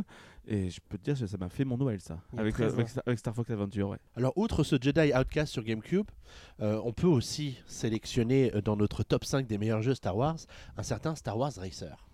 Alors Ah. celui-là, il est un peu spécial quand même. C'est pas vraiment un jeu d'action. euh, Oui, mais ça fait partie des deux jeux, euh, en fait, des deux jeux sortis pour l'occasion de Star Wars épisode 1, la, la menace fantôme, en 99, à Noël 99. En fait, il faut savoir qu'il y avait deux jeux, un jeu d'aventure sur euh, PlayStation, qui était bien foutu, mais euh, on va dire limité en termes d'intérêt, puisque c'était beaucoup de blabla pour rien et très, enfin, un petit peu d'action, mais c'est en plus avec une caméra un petit peu chelou, et qui en fait qui avait comme seul un vrai intérêt le fait de- d'emporter le, le clip officiel de la bande son de Hells of the Fate en, avec John Williams à la manette euh, en cinématique. Ça reprenait juste le film, Ça prenait le film sans cette Le- période-là. de- le, la- le passage de pod. Le passage de pod, en fait, tu passais juste autour, tu préparais le pod, etc. Mais la course, tu la faisais jamais. Fallait que t'achètes un jeu à part. Il fallait que tu achètes une N64 avec le jeu Star Wars Episode 1 Racer, sorti donc en 99, qui est une pure merveille, puisque vous savez com- combien je suis attaché au jeu de, de course. au jeu de course futuriste. Et là, c'en était un grand dans l'univers Star Wars, qui était. euh, Enfin, waouh, quoi. On commence par la course de la Bunta version réduite en d'entraînement. La course de la Bunta, c'est celle qu'on trouve dans Star Wars épisode 1, euh, mais en version un peu édu- réduite pour apprendre à y jouer. Donc, d'entrée, t'es dans le truc, avec la musique du jeu, avec la musique vraiment des films de l'épisode 1, avec en plus ultra, enfin, ultra détaillé, car au final, au début, t'as quelques vaisseaux, comme partout. Mais ces vaisseaux-là, quoi qu'il arrive, vous allez pouvoir débloquer d'autres coureurs que vous voyez dans l'épisode 1, avec leur propre vaisseau, leur propre aspect, sachant que dans chaque vaisseau, en plus, il y a sept, euh, il y a sept euh, dif- différenciations pour les vaisseaux, donc vitesse, accélération, réparation, parce que vous pouvez réparer les, vaisseaux en course, le temps, plus vous avez de la bonne réparation, plus moins vous mettez de temps à les réparer. Vous avez euh, la stabilité, le soubassement dans les virages, dans les virages, etc. Donc vous avez plusieurs aspects, mais c'est pas que le fait de changer d'un vaisseau ou d'un autre qui va vous faire changer ces aspects, mais également de booster vos vaisseaux, car vous allez pouvoir, oui, aussi trafiquer à l'époque, comme, ça se faisait à l'époque dans Gran Turismo pour les jeux de simulation de véhicules. Là, vous, allez pouvoir carrément vous attacher à un personnage, Anakin, ou jusqu'à Sebulba, etc. Vous prenez un personnage et vous allez pouvoir faire tout le mode carrière, en fait, tout le mode euh, des courses où il y en avait quand même plus de plus d'une vingtaine de courses différentes, qui étaient de plus en plus longues, avec la vraie course en plus de la Bunta en version vraie euh, que vous retrouvez dans le film, qui dure pratiquement 5 minutes le tour. Euh, vraiment les courses, mais avec un seul, un seul et même personnage que vous allez pouvoir au fur et à mesure booster votre véhicule en allant acheter des pièces chez Watto, qui est le revendeur de véreux euh, propriétaire d'Anakin Skywalker dans Star Wars épisode 1, ou euh, dans une casse, etc., que ça vous coûtera un peu moins cher, ou parfois vous pourrez vous faire avoir. Mais en fait, voilà, vous pouvez, vous pouvez au fur et à mesure que vous gagnez des courses, ben, booster votre vaisseau et au final, vous approprier presque un personnage plutôt que de choisir ben, en fonction de telle ou telle course, on va prendre plutôt ce vaisseau-là, ce vaisseau-là, comme on fait sur F0, etc. Et ça, c'était très très bien foutu. Les courses en elles-mêmes étaient très bien faites, c'était dur, très très dur. Là, là, on se retrouvait directement sur des jeux, euh, enfin sur un jeu euh, où le gameplay était certes quelque peu arcade, mais par contre, au niveau des circuits, c'était vraiment, vraiment, vraiment euh, compliqué. Et il y avait cette patte N64 avec ses, ses côtés de très anguleux, très, euh, comme on connaît, avec ce brouillard, etc., qui était purement typique de la 64. On reprochait justement à F0 d'avoir des circuits un peu vides sur Nintendo 64. Est-ce que pour ce jeu-là, du coup, c'était un peu moins vide ou euh, c'était C'était également, des décors à la Star Wars, c'est-à-dire avec beaucoup de, avec beaucoup de fluo, par exemple, pour certains pays. Avec, euh, pour le désert, avais des, des- pour le désert de Tatooine, tu avais, tout ce qui était, on va dire, montagneux, etc. Après, derrière, ça reste veut dire que c'était pas non plus des foudres de guerre, mais euh, c'était toujours, tu avais toujours du monde autour de toi en termes de, de, de, de euh, c'était très bien foutu. Après, c'est un jeu qui arrive même en fin de vie, c'était 99 quand même déjà, pour la, pour la 64. C'était un gameplay, comme je vous disais, très facile. Et après, ensuite, c'était un- une exclusivité au début PC et 64. Et ensuite, l'année suivante, on a retrouvé le jeu et sur Dreamcast, donc dans une version peaufinée qui était très jolie. Et surtout, Sega en même temps a fait une version arcade où tu te mettais dans un vrai pod racer. Petit bénol, en fait, là où tu pilotais en plus, euh, juste avant que ce soit le bénol, et juste tu pouvais piloter en plus avec les vrais manette. C'est en fait Anakin dans, dans Star Wars épisode 1, en fait, il pilote avec deux manettes que tu les ramènes vers l'avant ou l'arrière et il tourne avec, etc. Et tu t'y croyais vraiment dedans, sauf que le problème c'est que le, la, la, la borne n'était pas montée sur piston, du coup il n'y avait pas de vibration, pas de... c'était presque ce qui était un petit peu dommage. On était qu'en 1999, enfin en Non mais 2000. non, mais, veux dire, par exemple tu prends Outrun, Outrun, tu sais, le, le- le- le- le- même pratiquement tous les jeux de voiture, ou même tu prends euh, Space Harrier, le vaisseau, tous les jeux avaient, tous les jeux sou- souvent plus ceux de Sega étaient montés sur piston pratiquement depuis les débuts des années 90. Celui-là, non, à mon avis c'était plus pour sortir le jeu pour, pour, pour compenser un petit peu avec la, avec la hype autour de Star Wars épisode 1 qui ressortait à ce moment-là en cassette et DVD. Qui, est- où ils ont, à mon avis, plus dû speeder pour, euh, plutôt que pour finir leur, euh, leur borne. Mais aujourd'hui, on peut encore les retrouver, hein, cette, cette borne, et c'est toujours assez agréable d'y jouer. Et on a eu ensuite ce jeu, une suite sur PlayStation 2, Star Wars Revenge, qui en fait euh, est euh, bah, dans le même principe, avec des, bon, des circuits mieux faits, puisqu'on a une génération qui a sauté de là. Mais dix ans après, en fait, avec les, avec les, les personnages tels qu'ils sont, dans les, tels qu'ils seraient, puisqu'on n'en voit que Anakin au final, dans l'épisode 2 en fait. D'accord. Et bon, moi, j'en garde un grand souvenir et je rêverais d'en revoir un aujourd'hui, en HD, etc., d'avoir une nouveau- un nouveau racer. Parce qu'au final, il faut bien dire, hein, dans, dans la menace fantôme, le- la, le- la course de potes, c'était l'un des rares passages vraiment, mais qui envoyait vraiment du pâté dans, l'épisode 1, qui était vraiment des, des- des passages même pas que potables, mais vraiment excitants, quoi. Et ils en ont fait un jeu, mais vraiment génial. Bah. C'était tellement exceptionnel, tu disais, mais qu'est-ce que cette séquence vient faire dans ce film finalement? Parce que le reste du film est somme toute assez classique. Et t'as la, Et classique, la course de, de pod, et tu te dis, mais ils ont fait cette course exprès pour pouvoir te faire un jeu vidéo derrière, quoi. Forcément, mais tu rêves que de ça, quoi. Tu rêves que de ça. Tu te dis, putain, mais il y a- y, a un potentiel fond fabuleux avec ça. Et ils l'ont fait. Et c'était, je me rappelle encore, la première fois où on voit le jeu, en fait, c'est dans les pubs au cinéma. Où, rappelle-toi, donc on a, on a la, mu- la musique, en fait, de, de, de- de- la, la musique de Star Wars, avec une manette. En fait, vous savez, dans, dans, dans, dans la, dans la menace fantôme, ce sont donc les, armées de droïdes de la Fédération du Commerce qui envahissent la planète de Naboo, avec un vaisseau qui est un peu, on va dire, en forme On avait dit forme pas de une forme d'enclume en fait avec une forme d'enclume. Euh, et là en fait ce qu'ils ont fait en fait ils ont reproduit en fait l'invasion de cette planète en fait avec cette vue de planète de haut avec les, les vaisseaux qui arrivent mais avec une manette N64 à la place de à la place de- du vaisseau. Ah, c'est cool. c'était très c'était très chouette. Mais non c'était vraiment bien. Alors, si on continue notre petit top 5, euh, si tu as fini sur euh, Star Wars Racer, oui oui euh, là je vois qu'on a un peu triché puisqu'on n'a pas pris un ni deux jeux, mais on a pris une trilogie carrément, Super Star Wars, paru sur Super Nintendo. Alors, qu'est-ce qui fait que cette euh, trilogie peut euh, se démarquer de tous les jeux Star Wars qui sont sortis jusqu'à maintenant? Car elle a apporté un côté péchu au jeu Star Mm. Wars à ce moment-là vraiment très très. parce que les jeux n'étaient pas top. euh, Mi- Mi- Mi- Ming, tu vas, pouvoir, tu vas pouvoir en parler aussi, mais c'est un jeu qui était pas qui avait plus de top à ce moment-là. C'est des jeux sympathiques ça en plus, et là tu arrives en fait avec des jeux qui re- ressemblent presque à du contrat, à du Ouais, c'était dur et péchu. Et puis graphiquement, c'était joli. hein. Moi, j'en garde un bon très très souvenir. joli. À l'époque, euh, euh, surtout avec les sauts de Luke où tu pouvais faire plein de saltos, c'était très bizarre. C'est voilà, beaucoup de pêche, beaucoup de et mais en fait surtout en fait ça, ça dynamitait un peu le gameplay. Bon, on va dire que c'était un peu porte nawak, hein, c'était Ouais, une vision très spéciale du jeu, c'est-à-dire qu'on a mis un peu des ennemis un peu partout, on a créé des scènes qui n'existent pas en fait, des, des séquences de Eh, con- on, est, on est relativement éloigné d'une sortie de film à ce moment-là. Non, Oui, Il y a oui, mais pas film Star Wars qui sort. Non, ce- mais cette bon, ça, ça reste une licence qui est très très vendeuse. À ce moment-là, ce n'est pas encore Luc... enfin c'est pas LucasArts qui développe, mais c'est JVC, les éditeurs de cassettes vidéo, qui avaient déjà la licence avant. Il faut savoir que LucasArts s'était créé quelques années avant, mais euh, en fait la, la licence Star Wars était sous-traitée. LucasArts voulait surtout pas toucher euh, aux licences de Lucasfilm.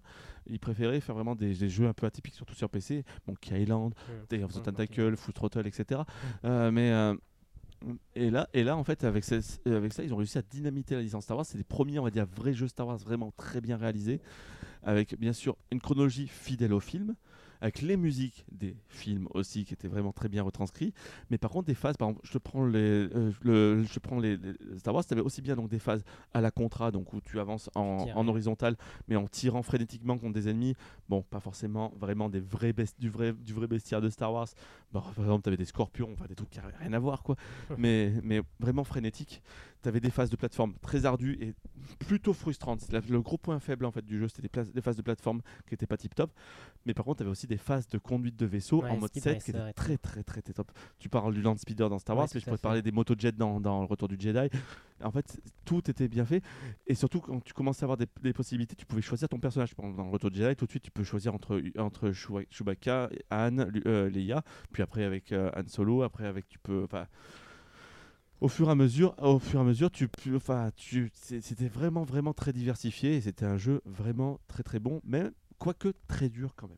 Ouais, clairement, je me rappelle, moi, avec le pistolet, donc on tirait de partout. Et j'attendais qu'une chose, c'était vraiment d'avoir le sabre laser. Mais il fallait quand même pas mal avancer. Et je me rappelle que j'étais un peu jeune et j'étais pas forcément très doué. Et c'était vraiment la galère, quoi.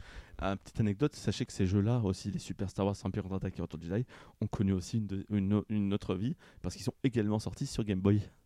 Mais avec des niveaux quand même très fidèles, très simplistes au final dans, dans, dans, dans- dans- En termes, Dans de, le- en termes visuels. en termes visuels. Mais par contre, c'était très fidèle. Les niveaux étaient exactement les, pratiquement les mêmes en termes de level design que sur, euh, sur SNES. Donc déjà, euh, l'envie de faire le même jeu sur console portable et sur console de salon pour ceux qui voulaient prolonger l'expérience partout Ceux qui n'avaient peut-être pas la console, ou sinon. euh, Mhm. Et c'est des jeux qui étaient longs euh, à faire, qui demandaient qui avaient une longue durée de vie ou euh, Il fallait bien compter. enfin, Après, c'était des jeux on va dire. euh, à l'époque, c'était des sauvegardes par, enfin, des sauvegardes par, par mot de passe. Donc, c'est des jeux. Le jeu, si tu jouais bien, parce que moi, j'ai fini, j'ai pas, j'ai fini Star Wars une fois. J'ai jamais fini Empire contre-attaque parce que très très dur d'entrée de jeu. J'ai fini le Retour de Jedi. Le Retour de Jedi, c'est celui que j'ai le plus fini parce que c'est celui que j'arrive vraiment bien. 4-5 heures. Mais bon, t'y revenais hein, après. T'y revenais parce que t'as une quête au score, t'as une quête à. T'as trois niveaux de difficulté. Enfin, t'es. et puis c'est Star Wars. Et, c'est- et puis c'est Star Wars. Mhm. Et puis c'est Star Wars. Et comme je dis, t'es dans l'univers, t'as les musiques, t'as les personnages, tu joues les personnages, tu joues une multitude de personnages. Tu, tu vas. Enfin. C'était merveilleux. Mhm. Ceci, je te pose la question, c'est parce que notre euh, top 1 de notre top 5, euh, c'est un jeu sur lequel qui a été une trois jeux, difficulté, même, hein. une di- enfin trois jeux, euh, d'une difficulté quand même euh, assez poussée, surtout peut-être certains niveaux par rapport à d'autres. Enfin, c'est le souvenir que j'en ai pour ma part. Bon, on peut donner le nom du jeu, enfin de la, de la série, puisque Rogue Squadron. Rogue Squadron qui est sorti sur GameCube. N64 pour Rogue Squadron. Et deux épisodes sur GameCube avec Rogue Leader et Rebel, et Rebel Strike. et qui se distinguait par un, un- bah, partout en fait. Tout. Euh, Une réalisation impeccable. Mm. Une euh, ambiance assez incroyable. on avait fait un play-in sur, euh, sur celui qui était le premier des deux hein, sur la, sur, la GameCube. sur- sur Rogue Leader. C'est, on va le dire, hein, c'est, c'est le, avec Kotor, c'est le meilleur jeu jamais réalisé autour de l'univers Star Wars. Pour plein de raisons. Mais pour d'abord, Peut-être parce Parce que que- c'est pas JVC qui l'a développé, peut-être. Justement, qui c'est qui c'est Factor 5. C'est Factor 5. Mais Factor 5 n'était pas non plus la, une, euh, une- un maître dans la matière. On a vu après derrière, il a essayé de faire ça avec The Dragon, par exemple, euh, sur PlayStation 3, ça n'a pas marché. Mais là, on prend vraiment pour ce, ce- celui-là, et surtout Rebel Strike, l'épisode, euh, le- euh, euh, Rogue Leader, l'épisode du milieu, c'était juste incroyable. Sur N64, tu prenais une baffe technique assez improbable, qui est sortie également sur PC, d'ailleurs le- celui sur, euh, sur 64.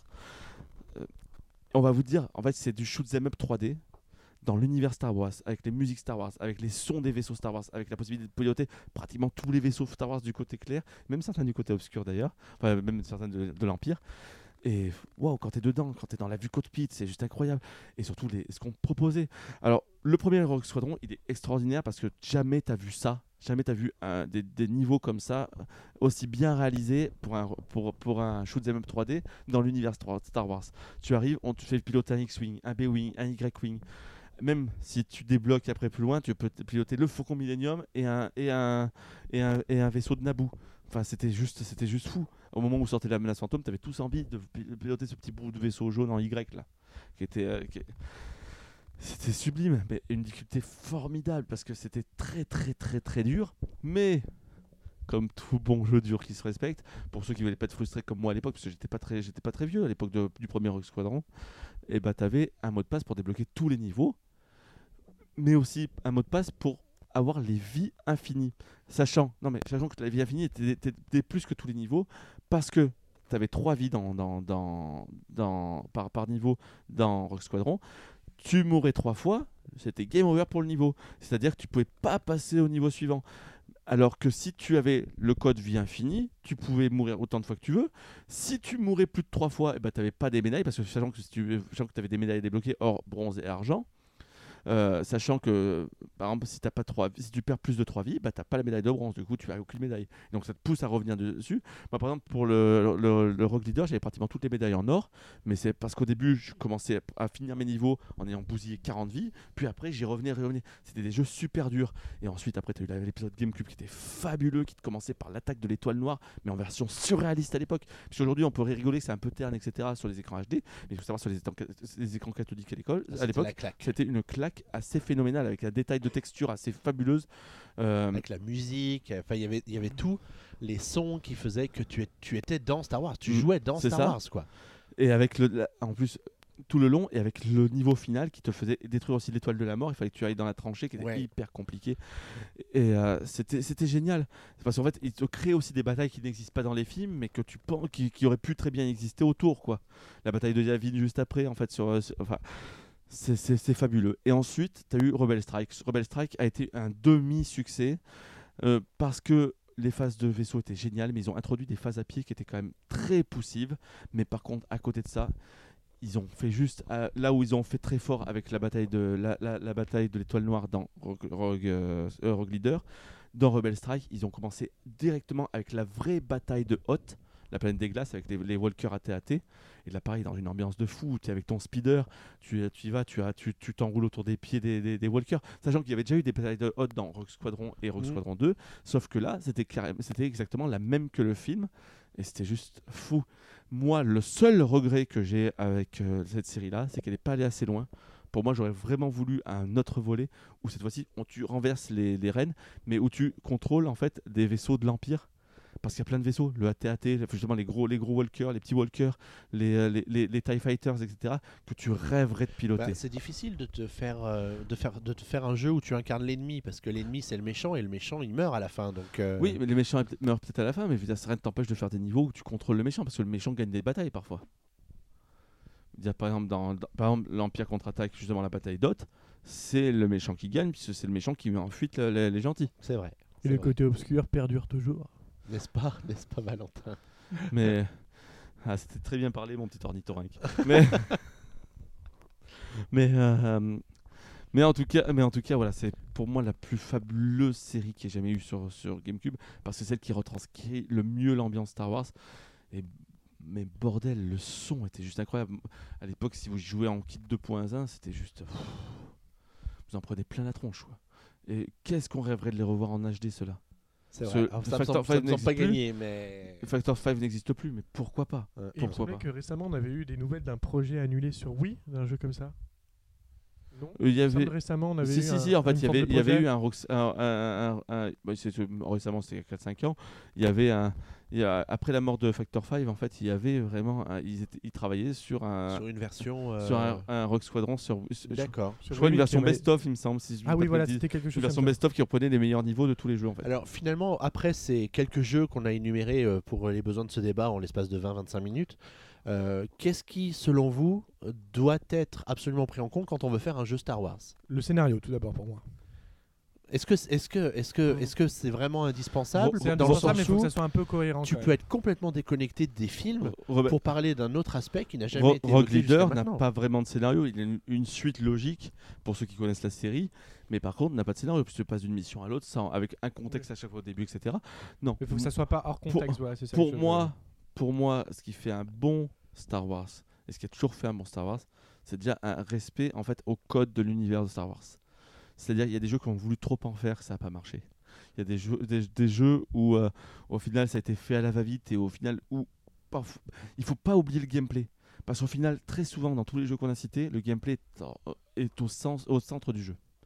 Parfois, euh, beaucoup de Star Wars se sont perdus à vouloir faire que du scénario ou, euh, euh, ou à faire en fait que du, fan nostalgique.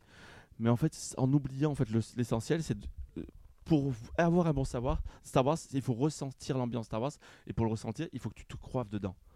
Et c'est le cas pour tous les jeux qu'on a cités. Je veux dire, quand tu prends Rebel Strike, tu te crois à l'intérieur de ton vaisseau. Tu y vas, tu y vas, tu, tu, tu, euh, Rogue Leader, tu mets, tu, tu mets ta visée, tu, tu repères des ennemis qu'il faut que tu, tu tires dessus, et tu fonces dessus, et tu suis, et dès que tu en as un, mais c'est fou quoi. La, la- la sensation est vachement folle. Tu, es- tu es dans ton X-Wing, tu es dans ton Faucon Millennium. Pour, euh, pour, euh, pour euh, KOTOR, euh, je vous ai parlé sur Xbox. KOTOR est un jeu donc RPG où tu façonnes ton joueur, tu décides si c'est toi qui vas du côté du bien ou du mal. C'est le gameplay qui permet ça, c'est juste tu suis jouissif. Et en plus, tu as des scénarios à embranchement où tu choisis, etc. Et en plus, tu as des rebondissements à l'intérieur, etc. Donc du coup, tu te sens, tu te mets dans le centre du personnage et c'est toi qui le fais avancer. C'est ça la force de ce- de- de- des, des bons jeux Star Wars, c'est toujours ça. C'est le fait en fait d'avoir réussi à mêler en fait euh, de t'avoir fait aspirer dans l'univers et c'est toujours par le gameplay que tu te fais aspirer. Parce que si tu te fais chier à jouer, je suis désolé, il y a beaucoup de jeux Star Wars où tu te fais chier à jouer, et ben forcément, bah, au final, tu en ressors. Pour le pour le, épisode 1 Racer que je vous parlais, c'est pareil, tu te crois dans la course, tu y vas dedans, tu as la sensation de vitesse, tu as, les circuits, tu as la difficulté, donc tu vas à fond, tu vas à fond, tu vas à fond. Euh, après, tu personnalises, tu, personnalises, tu upgrades tes vaisseaux, et du coup, c'est pareil, tu, veux dire, tu, te mets dans la peau de ce personnage, et tu y vas dessus. Il y a beaucoup de jeux Star Wars qui se sont cassés la gueule en voulant faire justement du scénario ou juste, ou comme je dis, juste du fan service, mais en oubliant complètement le, la chose la plus importante dans un jeu, c'est le gameplay toujours. Et qu'est-ce qu'on peut dire alors du Battlefront qui vient de sortir sur les autres consoles et Bah, pas juste- sur la Wii U? Justement, sur ce que parlait euh, Boris, d'être dans le contexte, d'être vraiment dans l'univers Star Wars, mettre en avant tout ça. Je pense que Battlefront sur euh, PS4 et oui, Xbox One répond vraiment à ça. Euh, tu t'y crois vraiment dans Star Wars? Mais si tu le prends sur certains points, c'est vrai qu'il peut être décevant. Mais sur ce point-là, tu te crois vraiment dans l'univers Si Star tu Wars. te, euh, j- j'y ai rejoué pas plus tard qu'il y a 2-3 jours là. J'étais chez mon pote Damien qui a, qui a, à qui je fais un petit coucou parce qu'il nous écoute de temps en temps, euh, qui a le jeu et du coup j'ai joué avec lui, j'ai mis le casque sur les oreilles. et la grosse force de Battlefront, c'est quoi qu'il arrive, si tu aimes Star Wars, si tu aimes, si tu- moi j'adore Star Wars, tu ne peux que aimer le jeu parce que le jeu est bourré de ça. En gros, tu te mets, tu mets le casque, tu coupes de l'univers et d'un coup tu as les- les- le bruit des vaisseaux qui passent, qui tirent, les bruits des, des blasters, le bruit des sabres laser, la- l'univers en fait. C'est vraiment chaque- une immersion planète, totale. ouais. T'es dedans. C'est tellement bien foutu en plus, tellement graphiquement beau. Enfin, t'es- t'es t'es- t'es vraiment dedans. Par contre, pour les amateurs de FPS, et on parle bien de FPS, tu peux être déçu parce que du coup, là, tu te retrouves avec un gameplay en fait, on va dire qui est très loin des codes standards du. euh, Parce que Star Wars, on rappelle aussi, il faut que ça soit accessible. Star Wars, ça reste une licence très grand public. Ça peut pas être, par exemple, Battlefield, c'est pub- c'est grand public, mais c'est c'est compliqué et c'est- ça demande une certaine sens de Alors, Ça veut l'équipe. dire quoi grand public pour un FPS C'est que ça veut dire tout seul? Non, non, ça veut, c'est- non, grand public, ça veut dire qu'il faut que tu comprennes. Dans Star Wars, c'est aussi la grande force en fait de tous les jeux qu'on a cités, c'est que très vite tu comprends la mécanique de gameplay.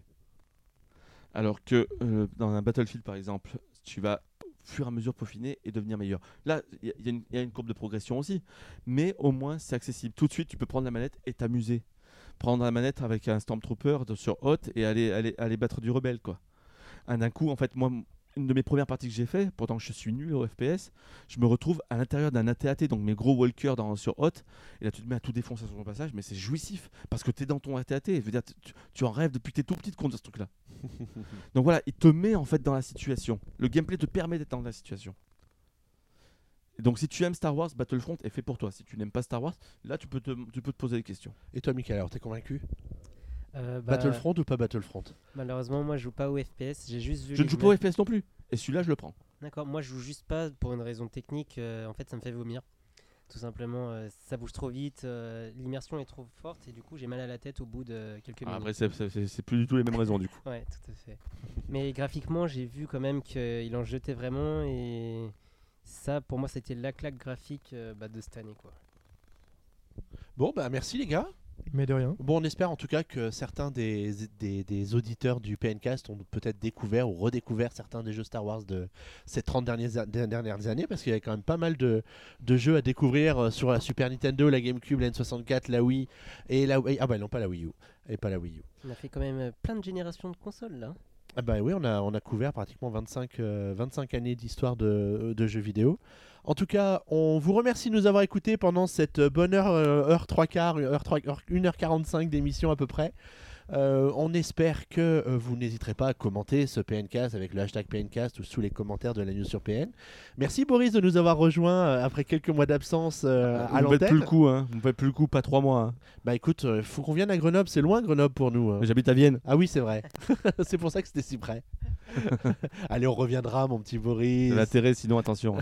sinon je pars chez Nintendo Master. oh non, Oh non là là là là là là. Merci Valentin. Merci à toi. Bah de rien. Merci Michael. Merci à toi et bonne soirée. Bah ouais, passez tous de bonnes fêtes. Passez de bonnes fêtes et que la force soit avec vous. Eh bah oui, et avec votre esprit, les amis, on vous Et- souhaite. euh, Ouais, vas-y. Bah non, je- j'allais juste leur souhaiter de joyeuses fêtes de fin d'année, un bon Noël et, et une bonne année, même si on aura l'occasion d'en de- de- d'en reparler tous ensemble l'année prochaine. Et en tout cas, juste on se quitte en musique, du coup, avec euh, la musique de Rock Leader, forcément, puisque Star Wars oblige. On a parlé de Rock Leader, c'est cette fanfare qui a, qui a suivi tous les Rock Squadrons, qui a été repris en orchestre symphonique pour le jeu Rock, le Rock Leader, qui est juste incroyable. Cette musique est reconnue parmi tous. En fait, c'est vraiment mi- mi- mi-Star Wars, mi-adapté aux jeux vidéo avec des changements de rythme assez, assez sympas. En tout cas, on se quitte avec ça et ben, joyeux Noël à tous. Allez, joyeux Noël et à bientôt. À bientôt. Salut. Ciao, ciao.